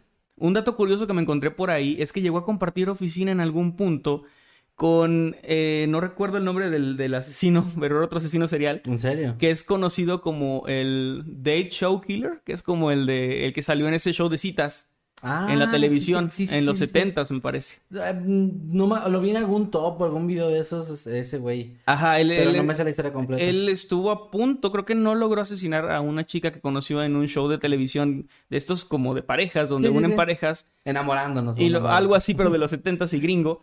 Y después descubrieron que sí había asesinado a, a más chicas, o sea, era una, una persona así como bastante, pues bastante enferma. Sí. Y ellos llegaron a ser compañeros de trabajo, aunque hasta donde se sabe no interactuaron o no se, uno no sabía, digamos, de la actividad criminal del otro en ningún momento.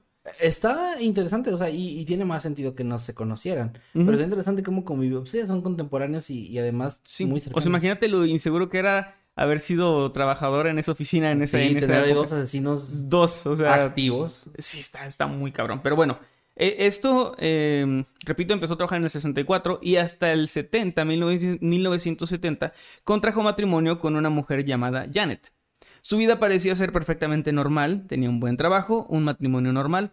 Por cierto, no dije el apellido de Janet porque en todos lados aparece con el mismo apellido de él, pero no, o sea, Mm. no aparece su apellido de soltera, así que solo la llamaré Janet. Ok.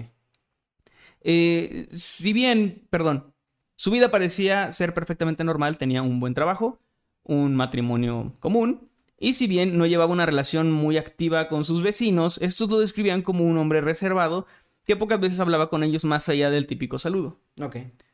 Eh, debo decir que, o sea, me identifico en muchos puntos con él en el sentido del- de la actitud que tiene como que reservada, pero no me identifico en las partes horribles de, de, de cosas de asesinos, en eso no. Mucho, mucho ojo. Pero mientras lo estaba escribiendo, me pasó como eso que dicen, eh, ese meme, de que el, el- el, documental te dice, El asesino. el asesino era una persona solitaria, no tenía amigos y eso. Y En este caso me pasó de que te- sí, tenía una familia que lo apoyó y, te- y, eh, no sé, eh, te- era amable con sus vecinos y muy callado. Como que me, me empecé así de, ay, pero no, no, no, no, créanme, más adelante van a ver lo horrible persona que era este güey. Yo no soy Richard- parte, no quiero ser parte de ninguna investigación federal, no tengo ninguna relación con este sujeto. Para cualquier entidad que esté viendo esto en el futuro. Porque me acaba de llegar una herencia que Más que la de mejor amigo, ¿cómo no?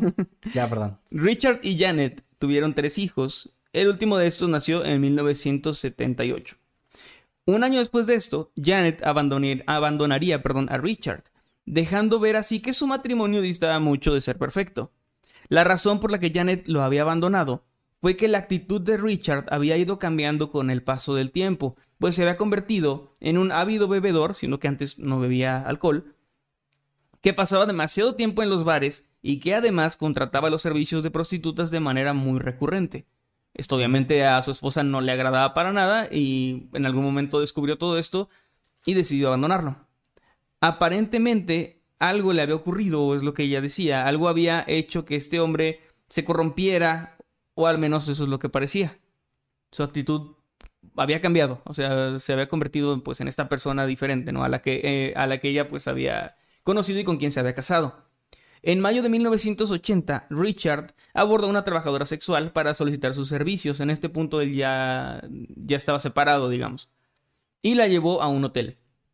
Esa noche, unos gritos desgarradores se dejaron oír por, oír por todo el edificio, haciendo que los empleados del hotel tuvieran, después de llamar varias veces, tuvieran que casi derribar la puerta para lograr abrirla. Recordemos que los hoteles, si bien ellos tienen acceso, tú puedes también poner como una- un candado no por, por dentro. Sí. Eh, y al abrirla, descubrieron una escena perturbadora. La chica estaba atada y tenía mordidas por todo su cuerpo. Este, él la había mordido. Las autoridades arrestaron a Richard y tomaron la declaración de la mujer, quien se había, sal- se había salvado de un destino mortal, gracias a sus gritos y a que había tratado con todas sus fuerzas de luchar contra Richard.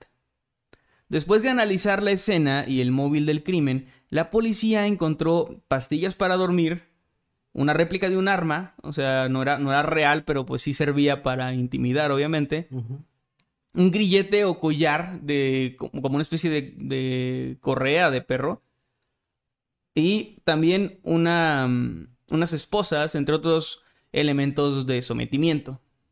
Ok. En su declaración, la víctima afirmó que Richard se la había pasado en todo momento diciéndole que debía ser castigada por dedicarse a la prostitución. Como que él tenía ahí algún...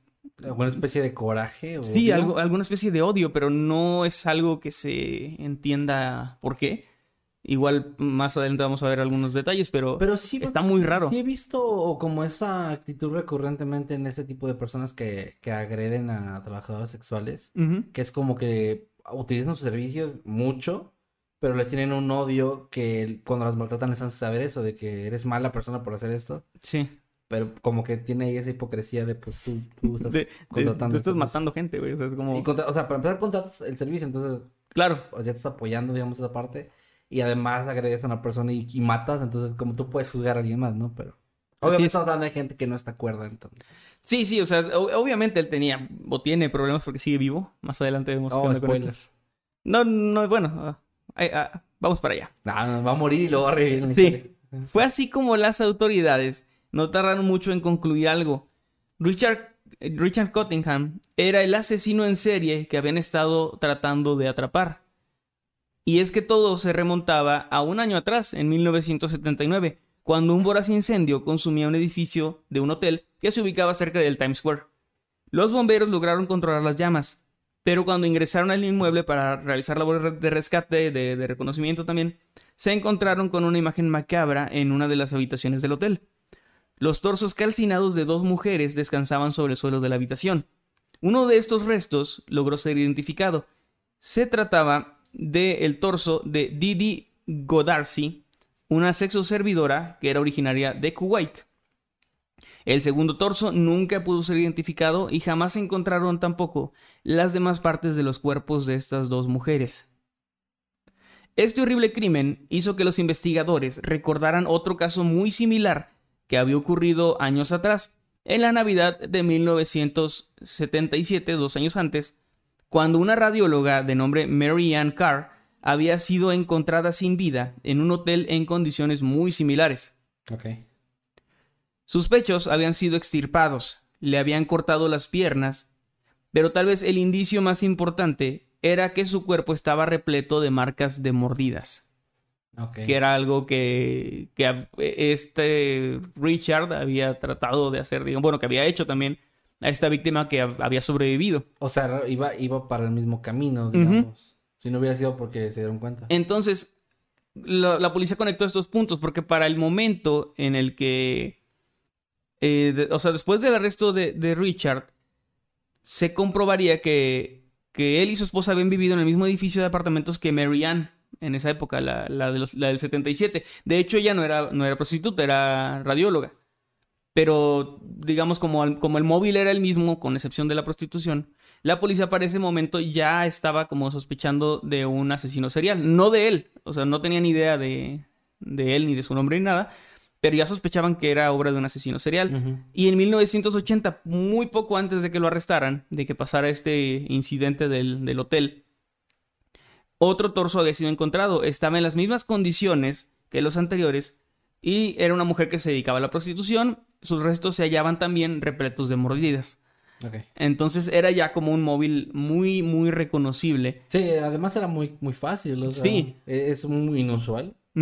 Y era bastante brutal. O sea, porque no es como el típico asesino que le corta el cuello a alguien o que le dispara. Esto era, eh, o sea, él abusaba sexualmente de, de estas mujeres y luego, bueno, también las mantenía por un tiempo, las torturaba, las llegaba a estrangular, luego mutilaba sus cuerpos, los desmembraba. En el caso de, del hotel, al parecer, pues inició un, un incendio como para deshacerse de esta evidencia. Entonces, era algo demasiado, o sea, es muy sádico, muy muy bastante brutal, ¿no? De hecho, ahorita que lo mencionabas, lo de la mutilación, me resultó muy interesante cuando aprendí que, al menos en Estados Unidos, que es donde vienen muchas de estas historias, hay cargos adicionales en un, en un caso por, mutilación de un cuerpo o manipulación, pero la mutilación tiene como, también te agrega muchos años de cárcel, o sea, es como algo sumamente brutal y atroz que tiene esto, o sea, por decirlo de alguna forma, si tú asesinas a una persona, te dan una condena, pero si además mutilaste el cuerpo, y esto seguramente va a llegar a un punto en el que va a ser una, una cantidad de años irreal, ya no vas a salir de, de O es donde ayuda a que las, las, condenas sean sin derecho a fianza y así. Pero tiene mucho que ver eso, o sea, lo que haces con el cuerpo. Como la hazaña, digamos, que tienes después de asesinar. Sí, o sea, es, es, como importante, bueno, es que sí es importante, pero digo, para la parte de la ley, para la parte de la condena, toman en cuenta eso. Sí. está bien, porque una persona que llega a un punto así tan sádico, obviamente es más peligroso. No sé, que alguien que. Un homicidio que a lo mejor es por otras circunstancias no tan. pues está el homicidio involuntario, o el que es como pasional, que es porque en el, en el momento, en un arranque de ira, alguien mata a otra persona. Que no es como que sea menos, al final de cuentas, quitar una vida, pero, pero, es importante que pues se entienda y se clasifique que esta persona que todavía mutila, o que todavía es algo tan brutal, pero sí puede ser menos probable, por ejemplo, que una, una persona que fue maltratada por años por alguien y termina asesinando a ese alguien vuelva a matar a otra persona al azar que alguien que ya es como que tiene un patrón de asesinato serie en serie y que es como, o sea, que la víctima no tiene ningún tipo de relación ni ningún tipo de, de conexión con él más allá de, de cumplir con un perfil. perfil. Y bueno, no había ninguna duda para las autoridades de que Richard Cottingham era aquel hombre a quien habían estado apodando de Torso Killer. Ah, Debido a que esta era la única parte del cuerpo que dejaba de sus víctimas. Era algo como, pues sí, como su característica, ¿no? Es algo que los asesinos seriales también tienen mucho, que es esta, eh, pues este móvil o este patrón al, asesinar. En un inicio se barajó la teoría de que Richard había iniciado con los asesinatos ya estando casado y en este momento, este lapso, ¿no? Que había, que había comentado.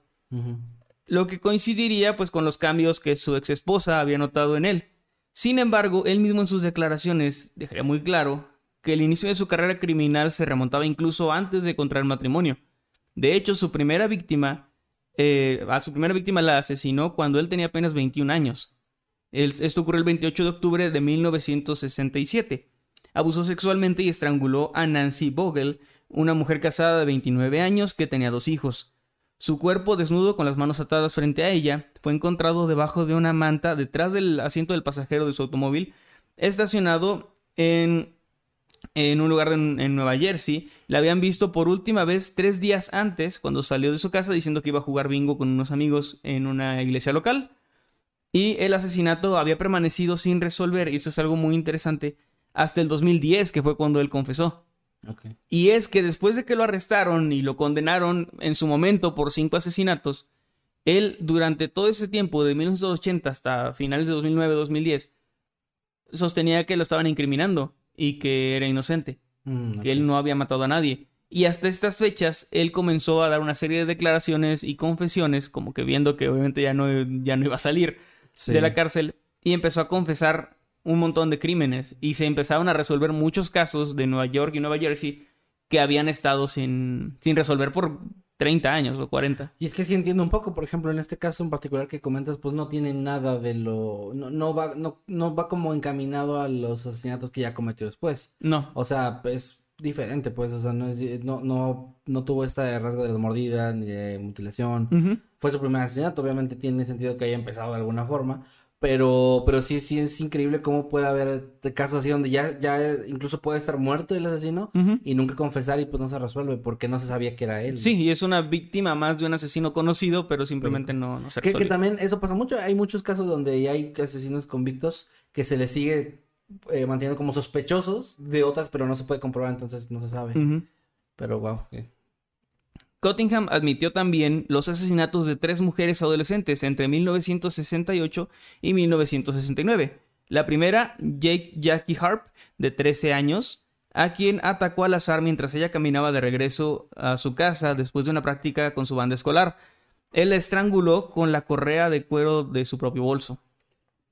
Después, Irene Blas o Blasi, de 18 años, a quien estranguló con un alambre o una cuerda, aunque probablemente eh, por las marcas se baraja la teoría de que pudo ser con la cadena de un crucifijo que, ella, que ella tenía. Y Denise Fal de 15 años, a quien secuestró mientras caminaba hacia su casa, hacia, perdón, hacia la casa de un amigo, y ella fue encontrada a la mañana siguiente en Saddlebook, Nueva Jersey, al costado de una carretera al lado de un cementerio. Igualmente había sido estrangulada con lo que podría ser la cadena de un crucifijo o una cuerda.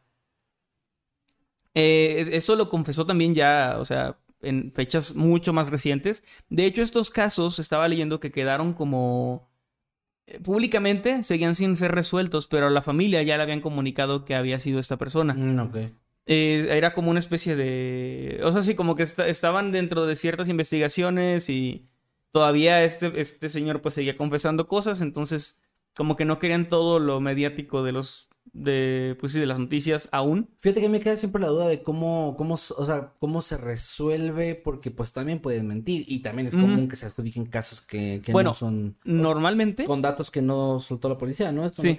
Normalmente es porque declaran fechas, lugares y cosas que no se tenían, porque también hay otros que él confesó más adelante los voy a decir pero que no se le han comprobado. O sea, que no se puede decir que sí fue él o no. De hecho, hubo uno que fue el único donde se utilizó tecnología de huellas dactilares, porque él dejó una huella en una, en una de, estos, de esos crímenes y así también se le adjudicó a él. Mm, y me parece que había otro por ahí de ADN. Es que leí, son muchos casos, o sea, él asesinó a muchas personas pero pues no, no los anoté todos, este... No, sí, entiendo, entiendo. Porque pues sí, era, como una lista muy larga, pero había uno también que se había resuelto gracias al ADN después, eh, que era de los 60, o sea, que se había resuelto muchísimo tiempo después gracias al ADN que coincidía con el de él. Entonces sí asesinó a mucha gente, pero pues muchos más van a estar ahí sin resolverse.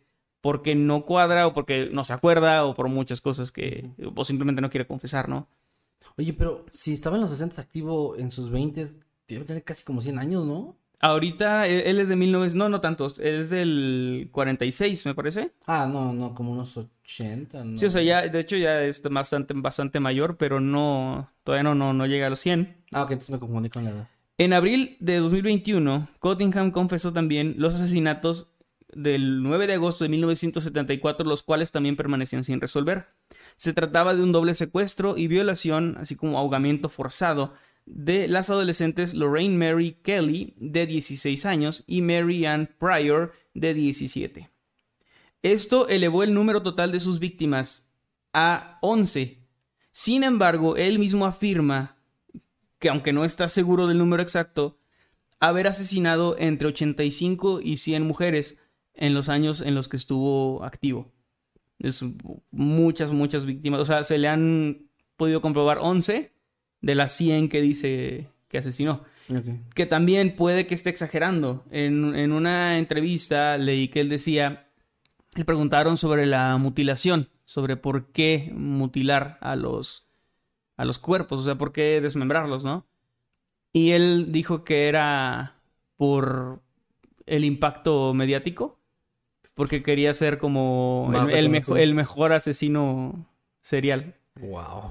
O sea, él quería decir como yo quiero ser el, el- el Sí, más, claro. el más chingón en mi área. O sea, no yo quiero ser- uno más del montón, ¿no? O sea, como que lo hacía Sí. para que fuera más impactante. Wow. Y bueno, eh, este caso obviamente supone todo un reto y un objeto de estudio para psicólogos criminalistas, pues hasta la fecha no se sabe con exactitud qué es lo que llevó a este hombre a cometer estos crímenes. En algún momento eh, él declaró que le fascinaba el tema de la esclavitud desde que era un niño.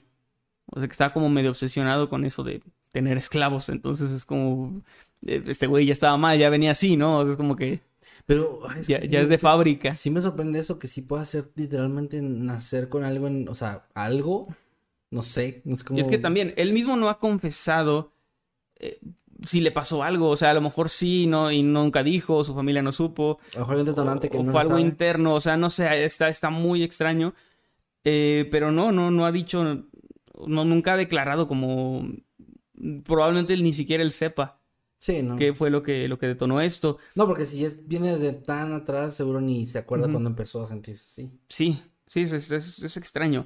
Una teoría que de hecho es como de las más populares es que pues puede venir simplemente de un origen sexual.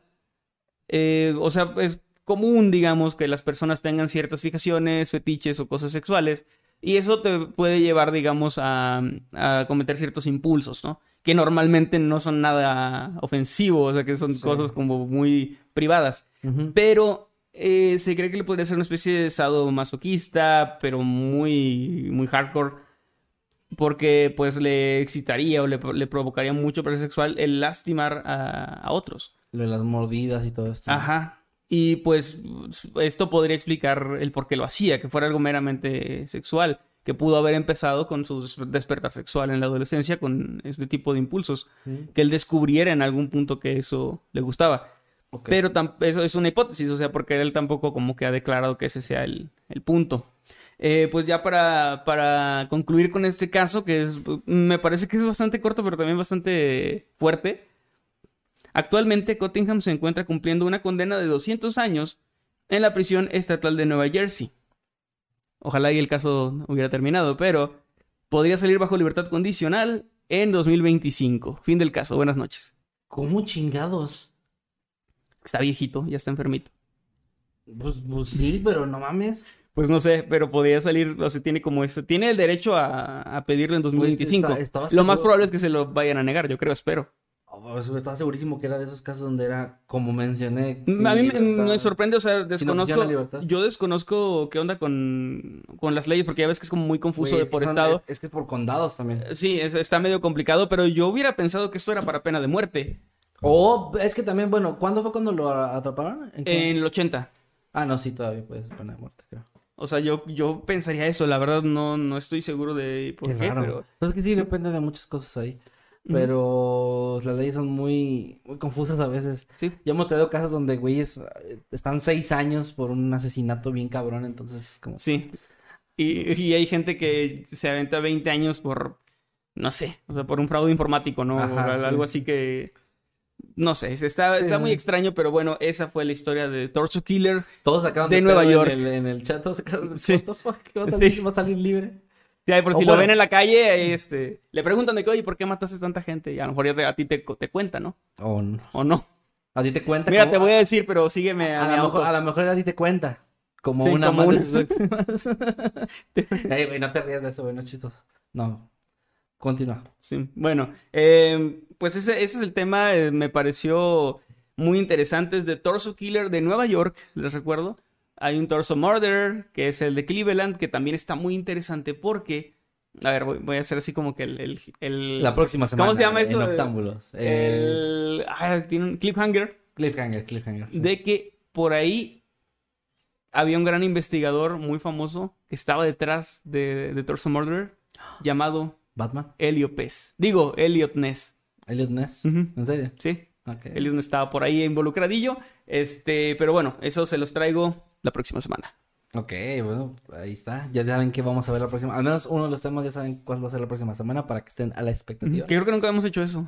No. Eh, ah, no, sí, con el de los sí, con triángulos. los- ajá, con los triángulos. Y creo que también con el fantasma de.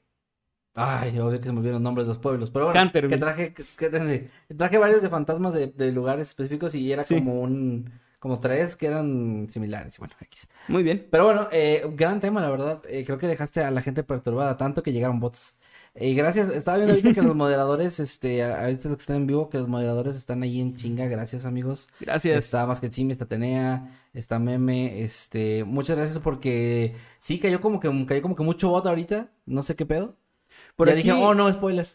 Eh, Fanny, Fanny esta dice, la pena de muerte fue desechada en New Jersey, por eso sigue vivo. Bueno, ahí está. Es, es lo que les digo. no, bueno, es que, ok, pa, yo sí me imaginaba que la pena, la, muerte- la pena de muerte ya, ya está hecha en muchos lugares. En muchos... menos, ajá. menos Texas. Pero, pero, pero sí, sí me imaginaba que era uno de esos casos que es tantos años sin opción a libertad condicional o a fianza o madres así. Sí, que no les das la opción de salir. ¿Por qué? ¿Por qué? ¿Por qué les darías la opción de salir? Ah, es que está viejito. ¿Por qué le darías la opción de salir a alguien así? Es que, güey, ¿sabes qué? Ahorita lo dijiste, que no lo dijiste eh, como en serio, pero hay gente que sí ve como de, ay, es que ya están viejitos, ya, pues para que iban sus últimos días. Como, güey, son asesinos, o sea, esa gente le quitó la oportunidad a otras personas de llegar a viejitos. ¿Por qué, sí me, por qué merecen llegar a viejitos De y hecho- morir en paz? Ah, entre otras cosas que leí, él, pues creo que era 2016 por ahí que había confesado otro crimen o, o lo habían descubierto. eh, le hicieron el juicio como a distancia mientras él estaba en la cama del hospital, porque pues ya estaba enfermo de no sé qué cosas. Y llevó su juicio ahí en, en cama. Entonces sí es como que, eh, o sea, te- tiene esta dualidad de, de sí es una persona mayor y sí es una persona que, Sí, porque que tiene tiene su madre. que bueno, que ante la ley todo tiene sus derechos humanos, pero como eh, familiar de una víctima o como una persona funcional de la sociedad, no es como que quieras que esa persona esté por ahí libre, ¿no? No, ¿para qué?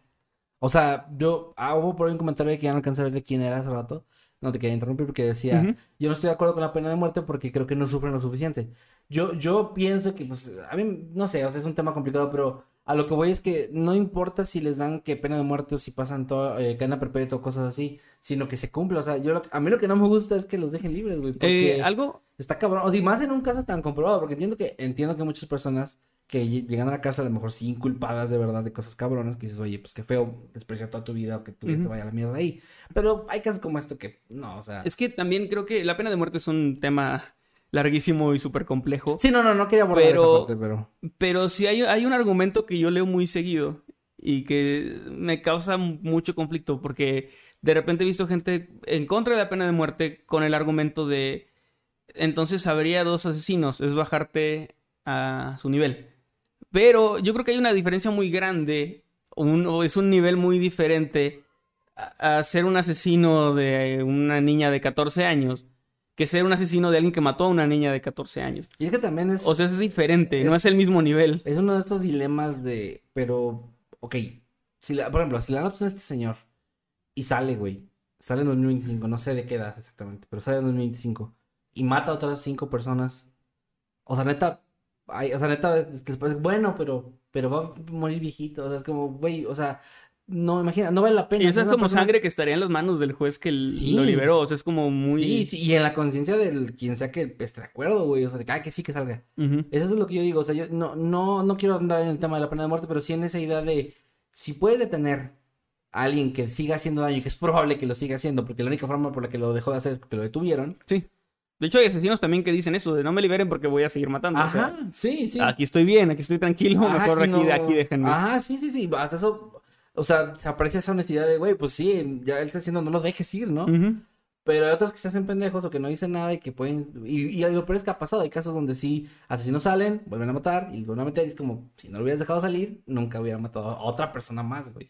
Sí, pero es- bueno, las leyes son complicadas. Ese tema de la vida es muy complicado y todo eso. No, no quiero ahondar en eso, pero nada más dejar en claro que, que pinche pendejada que puede salir en el 25 no, no me lo creo, pero continuemos con el, el programa. Bueno, pues este fue mi caso. Gracias por haberlo escuchado. Vamos entonces a leer los superchats y los tweets también. Sí, déjame leer un, un comentario en el chat que es muy relevante lo que estamos diciendo nada más. Claro. Snowflake Smasher dice, yo estudio derecho y lo único de valor que he aprendido para la vida real es que la moral no existe en las leyes ni la justicia para la gente. Solo existe una noción general de derechos universales. Ah, Es que también eso es súper complicado, güey. sí. O sea, no puedes tampoco basarte en sentimientos o en, o en la Claro. justicia, porque la justicia también es un concepto medio ambiguo. Pero ya, ahí muere. Eh, superchat, Gracias, por cierto, qué, qué buen comentario. Sí, muy buen comentario, de hecho. Por eso lo quería leer. Muy bien. Acá Roman nos manda un super chat de dos dólares, gracias Roman, y dice, ahora se sorprenden con la niña con cuerpo de lagarto. Ok. Bueno, a ver, pero en las, en las ferias es como que vas a divertirte, o sea... Sí, sí. Aunque sí, debe haber gente que sí se lo cree al 100%. A mí de niño sí me daba miedo ir a la feria y que la mujer serpiente y así. O sea, yo no quería entrar ahí, no, quería quería, no, no quería ver no eso. O sea, me, me daba mucho miedo porque es como que a huevo que existe. ¿Sabes cuándo? Tengo me- siete años, a huevo que existe la mujer Sí, no, serpiente. yo, yo, yo cuando, cuando me empecé a dar cuenta de la vida de, que- de que esas cosas pues, eran fraudes o bueno, trucos o lo que sea, por diversión pues, pero, pero que me di cuenta como, como que mi mente de niño cambió a ser una de que, ah, no mames, es falso. Fue cuando empecé a pensar, ¿por qué hay en esos lugares cosas imposibles y no los están estudiando en un laboratorio? O sea, no están... No, porque que están, en la, porque están en la feria de mi pueblo. aquí cobrando cinco varos por, por entrada, cuando Sí. eso debería estarse estudiándose de que, oye, hay, Por oye, ver al, hay, hay gente lagarto en el mundo, ah, que están en las ferias, o sea... por, por ver al niño pescado. o sea, Como, como que ahí fue mi lógica de decir, ok, o sea, esto no tiene ningún sentido en absoluto, pero bueno, gracias por el Gra- gracias también a Fátima Sánchez Arellano, que ya es miembro por 22 meses. Muchas gracias. Gracias, Habitante muchas gracias, Infernal Fátima. dice, gracias por acompañarme cuando hacía mi tesis. Ah, mira. Y en pasado, o sea, que a lo mejor... O sea, ya, ahorita ya la presentaste probablemente. Ojalá que ya... Ojalá que sí, que te ha ido muy bien, Fátima. Fátima, un abrazo, muchas gracias. X de Manuel nos dice, nos manda 20 pesitos y dice, y, pen- y pensar que el caso de Kevin es real, XD. Pues el caso Pues es sí, real. el caso pasó, sí. El caso pasó. Pero gracias Manuel por el comentario. Gracias más que Simi 2.0 dice saluditos Mayecita y un, Un juguito. Juguito, es cierto. Y eh, bueno, está cumpliendo 17 meses de Habitante Inmortal. Más que Gracias, Un Masquetsimi. abrazo, hermano, gracias. Que también es moda ahí en el chat, así que muchas, muchas gracias.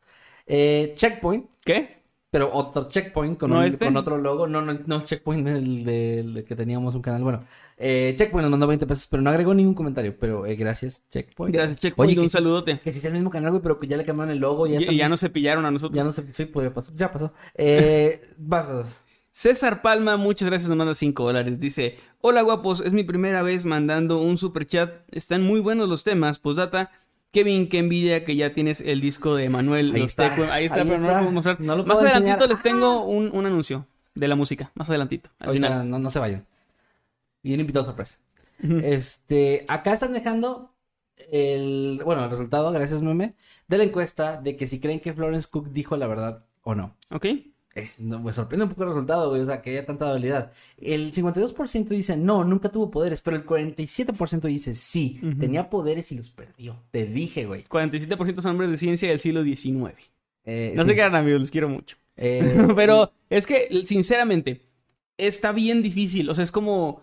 Sí, no me sorprende que sea casi 50-50.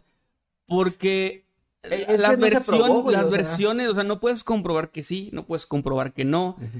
Ese, ese es el tipo de historias que me gustan. A mí también, por Es eso me como- gusta mucho esta a mí me gusta mucho. Si hubiera salido de que, ah, sí, al final todo era fraude, creo que le hubiera quitado mucho encanto al. De hecho, cuando empecé a llegar a la parte de la historia donde ya la encontraron haciendo fraude, dije, no, se cayó mi, mi ídola. Se cayó el Pero... sistema. Se- hijos de puta. Pero, pero sí, o sea, fue, fue un momento como Que dije, no manches, pero luego vi que de que no, pero, pero ella dijo que. O sea, como que me, me elevó la esperanza, no de que yo crea, no es mi opinión personal, sino como para un tema. Decir, queda en vivo al final, uff, y un tema paranormal mejor cuando queda en vivo, es mucho mejor cuando queda No, en sí, vivo. no me sorprende nada la dualidad de las respuestas. Y gracias por votar, y sobre todo si votaron sinceramente, muchas gracias. Se, se aprecia y se, se aprecian todas las opiniones aquí. Gracias, gracias.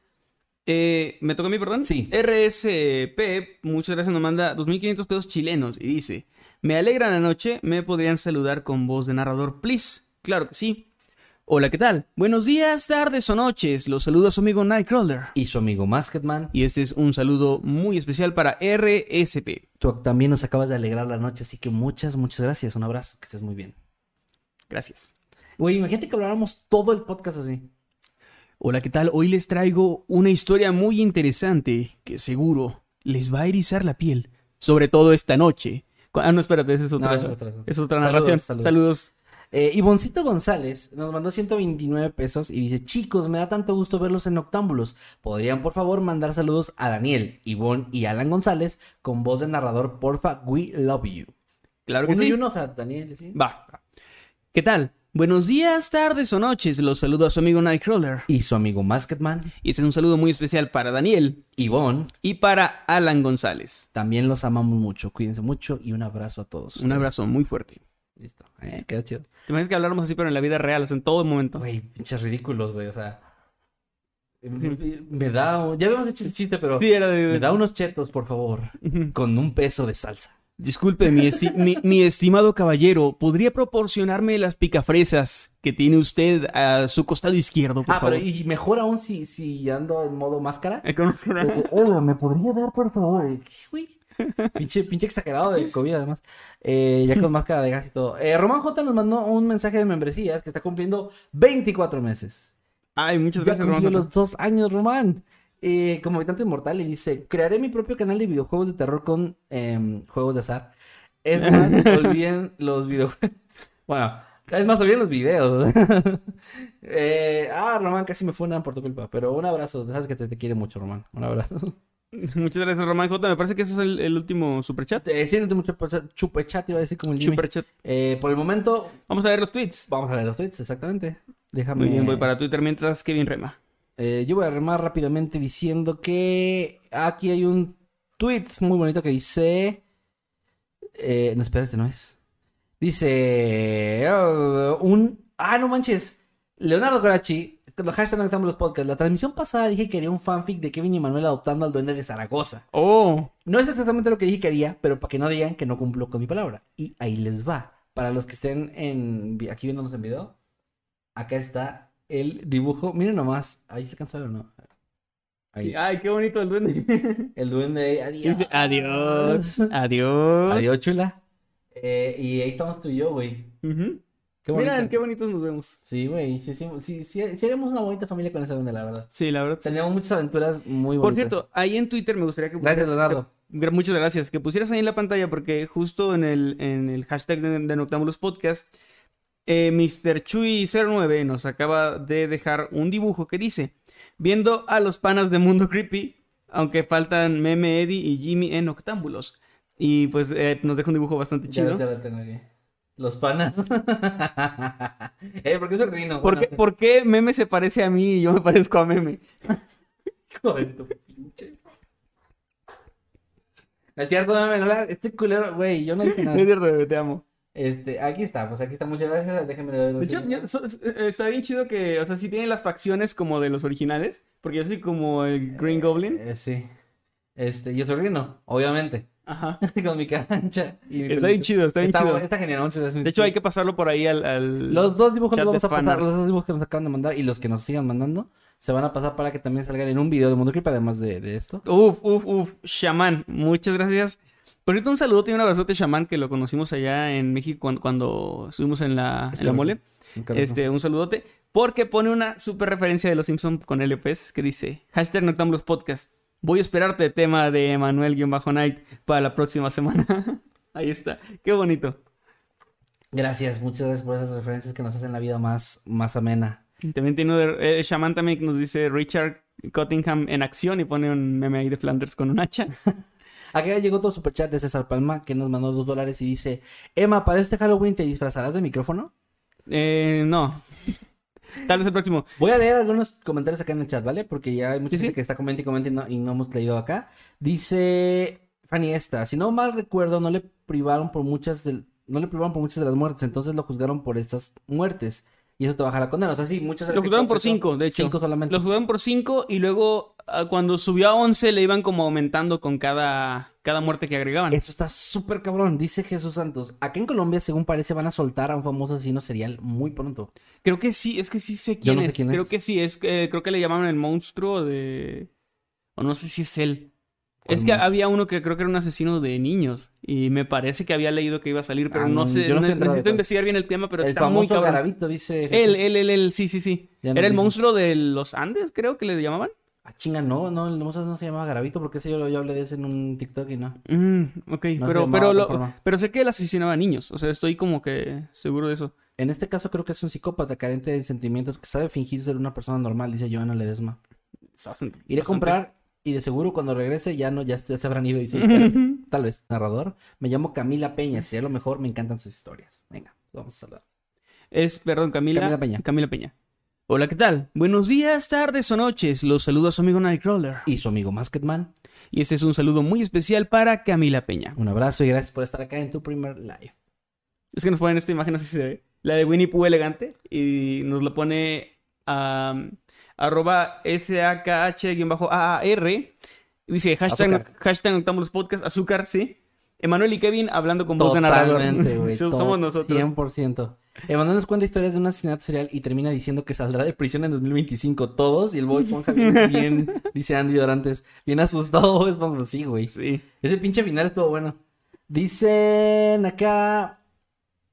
Les pido amablemente de rodillas. No, a ver. Un saludito para mi hermano Juan Diego, que por fin los está viendo en vivo desde Colombia. Claro que sí, Juan Diego, un saludote para ti hasta Colombia, desde México, un abrazo. Un saludo, un saludo de una vez a todo Colombia. Saludos a todo Colombia. Saludos amigos colombianos. Me encantaría conocer Colombia, la verdad. Está increíble, ojalá nos inviten un día. Ya hubo una, no una invitación, pero ya nos, ya nos aventaron por ahí un evento el, hace, hace un tiempo, el de, estaría chido que vinieran. Sí. Y nosotros, eh, sí, Estaría chido que nos invitaran. Sí, sí, sí, así como un... Ya, ya, ya, así como que sí. Ahí vamos. De- de- siempre nos decimos, por cierto, hablando de eso. Una miradita, si estábamos, el evento estaba ahí en la, en la barra de un bar, Ajá. nosotros íbamos pasando acá en una mesa, nos miramos. Y ya, seguimos caminando. Sí. Pero pues eso, eso está chido. Eh, les decía que les recordamos como siempre que si ustedes son algún estado de México, cualquiera, eh, país en el mundo, eh, bueno, sobre todo a la hispana, que es más fácil, que quieran que nos inviten a alguna convención donde ustedes viven, recuerden que es muy sencillo, simplemente spamen.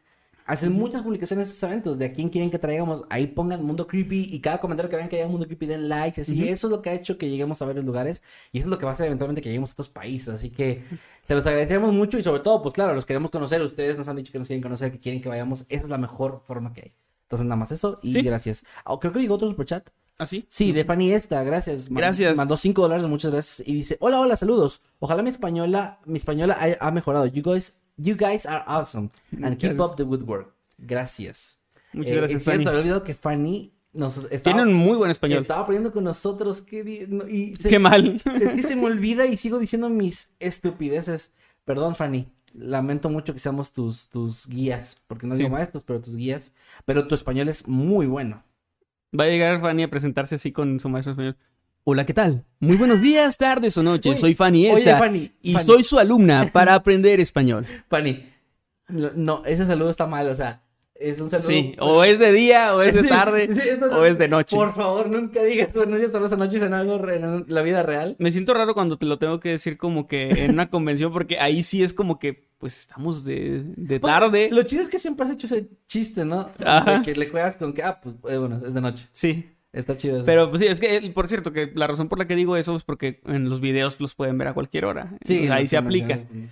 Y bueno, no sé si va- tenemos alguna. Quiero leer rapidísimo un par de comentarios. Pronto mandaré historias contadas por mi abuelita. Espero puedan ser leídas. Ariel Rodríguez, claro que sí. Recuerden, si quieren que una historia suya aparezca en el canal, síganos en la página de Facebook y ahí hacemos las publicaciones. Arroba Ujú. Mundo Creepy Oficial o búsquenos como Mundo Creepy, la página. Sí. También de repente nos llegan muchas historias así sueltas de que, oye, lee mi historia Es un poco complicado, o sea, no, no es imposible. De repente nos han llegado unas que sí hemos tomado y que ah, está, está muy buena. Este, sí. Pero lo ideal, sí, pero lo ideal es que esperen a las preguntas para que ahí podamos, pues, Igual hacemos una por Sí. semana de muchos temas, así que no se preocupen. Por ejemplo, de abuelos acabamos de hacer, entonces Va a haber una oportunidad también. Otro Así comentario es. que quiero leer.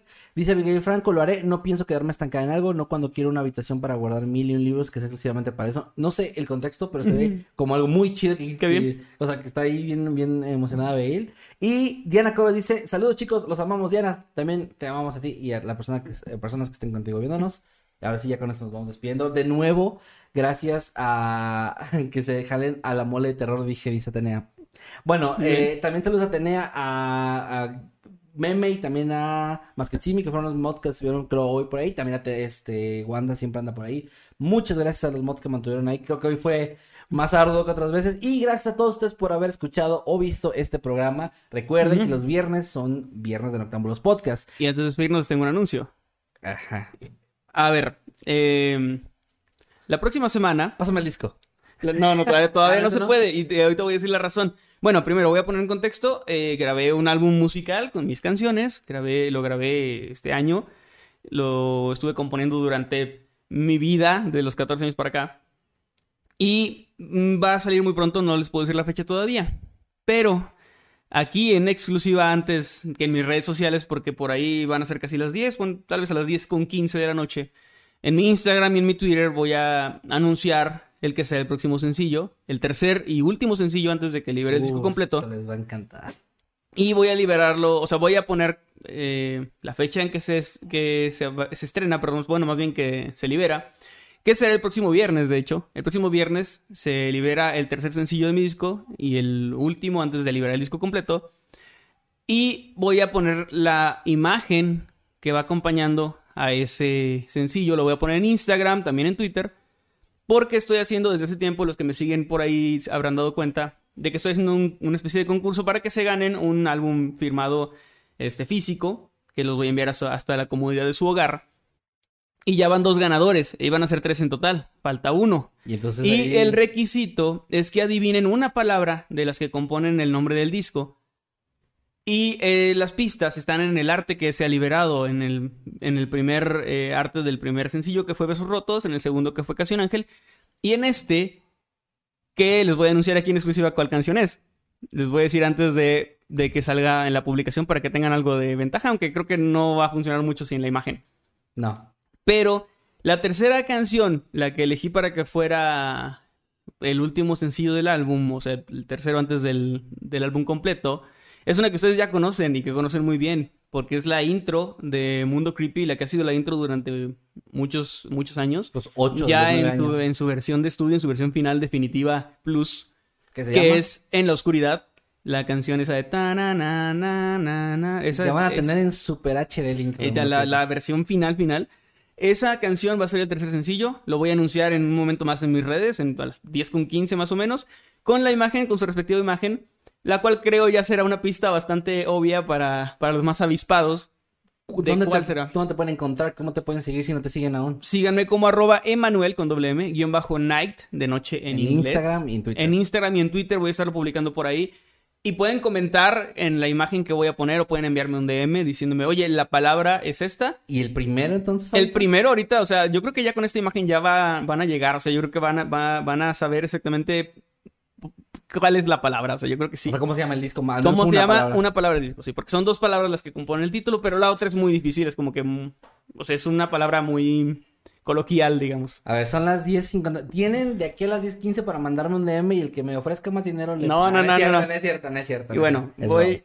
En la oscuridad se estrena el próximo eh, viernes, sale la Viernes. canción y el disco, lo estaré anunciando la salida del disco ya Viernes tiempo 12 después. de agosto. 12 de agosto.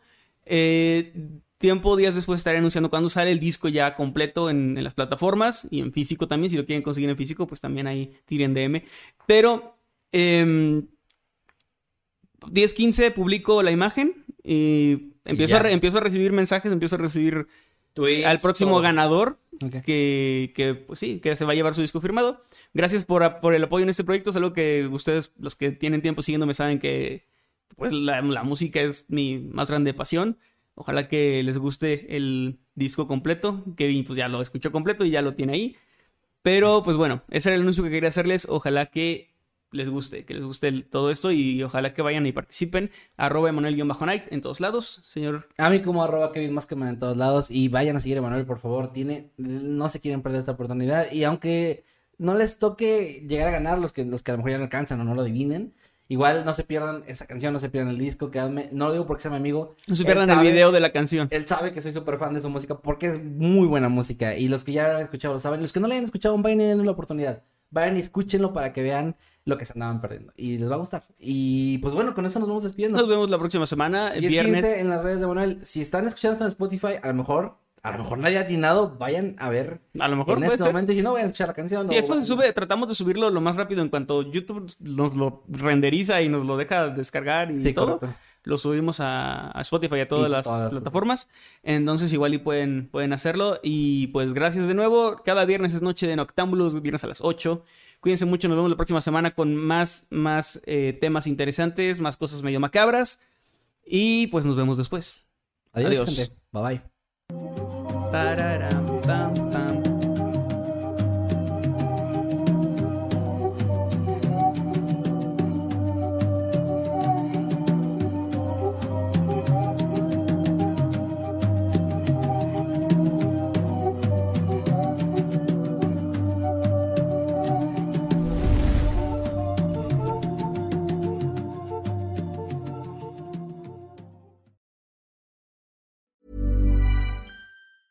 Even when we're on a budget, we still deserve nice things. Quince is a place to scoop up stunning high-end goods for 50 to 80% less than similar brands.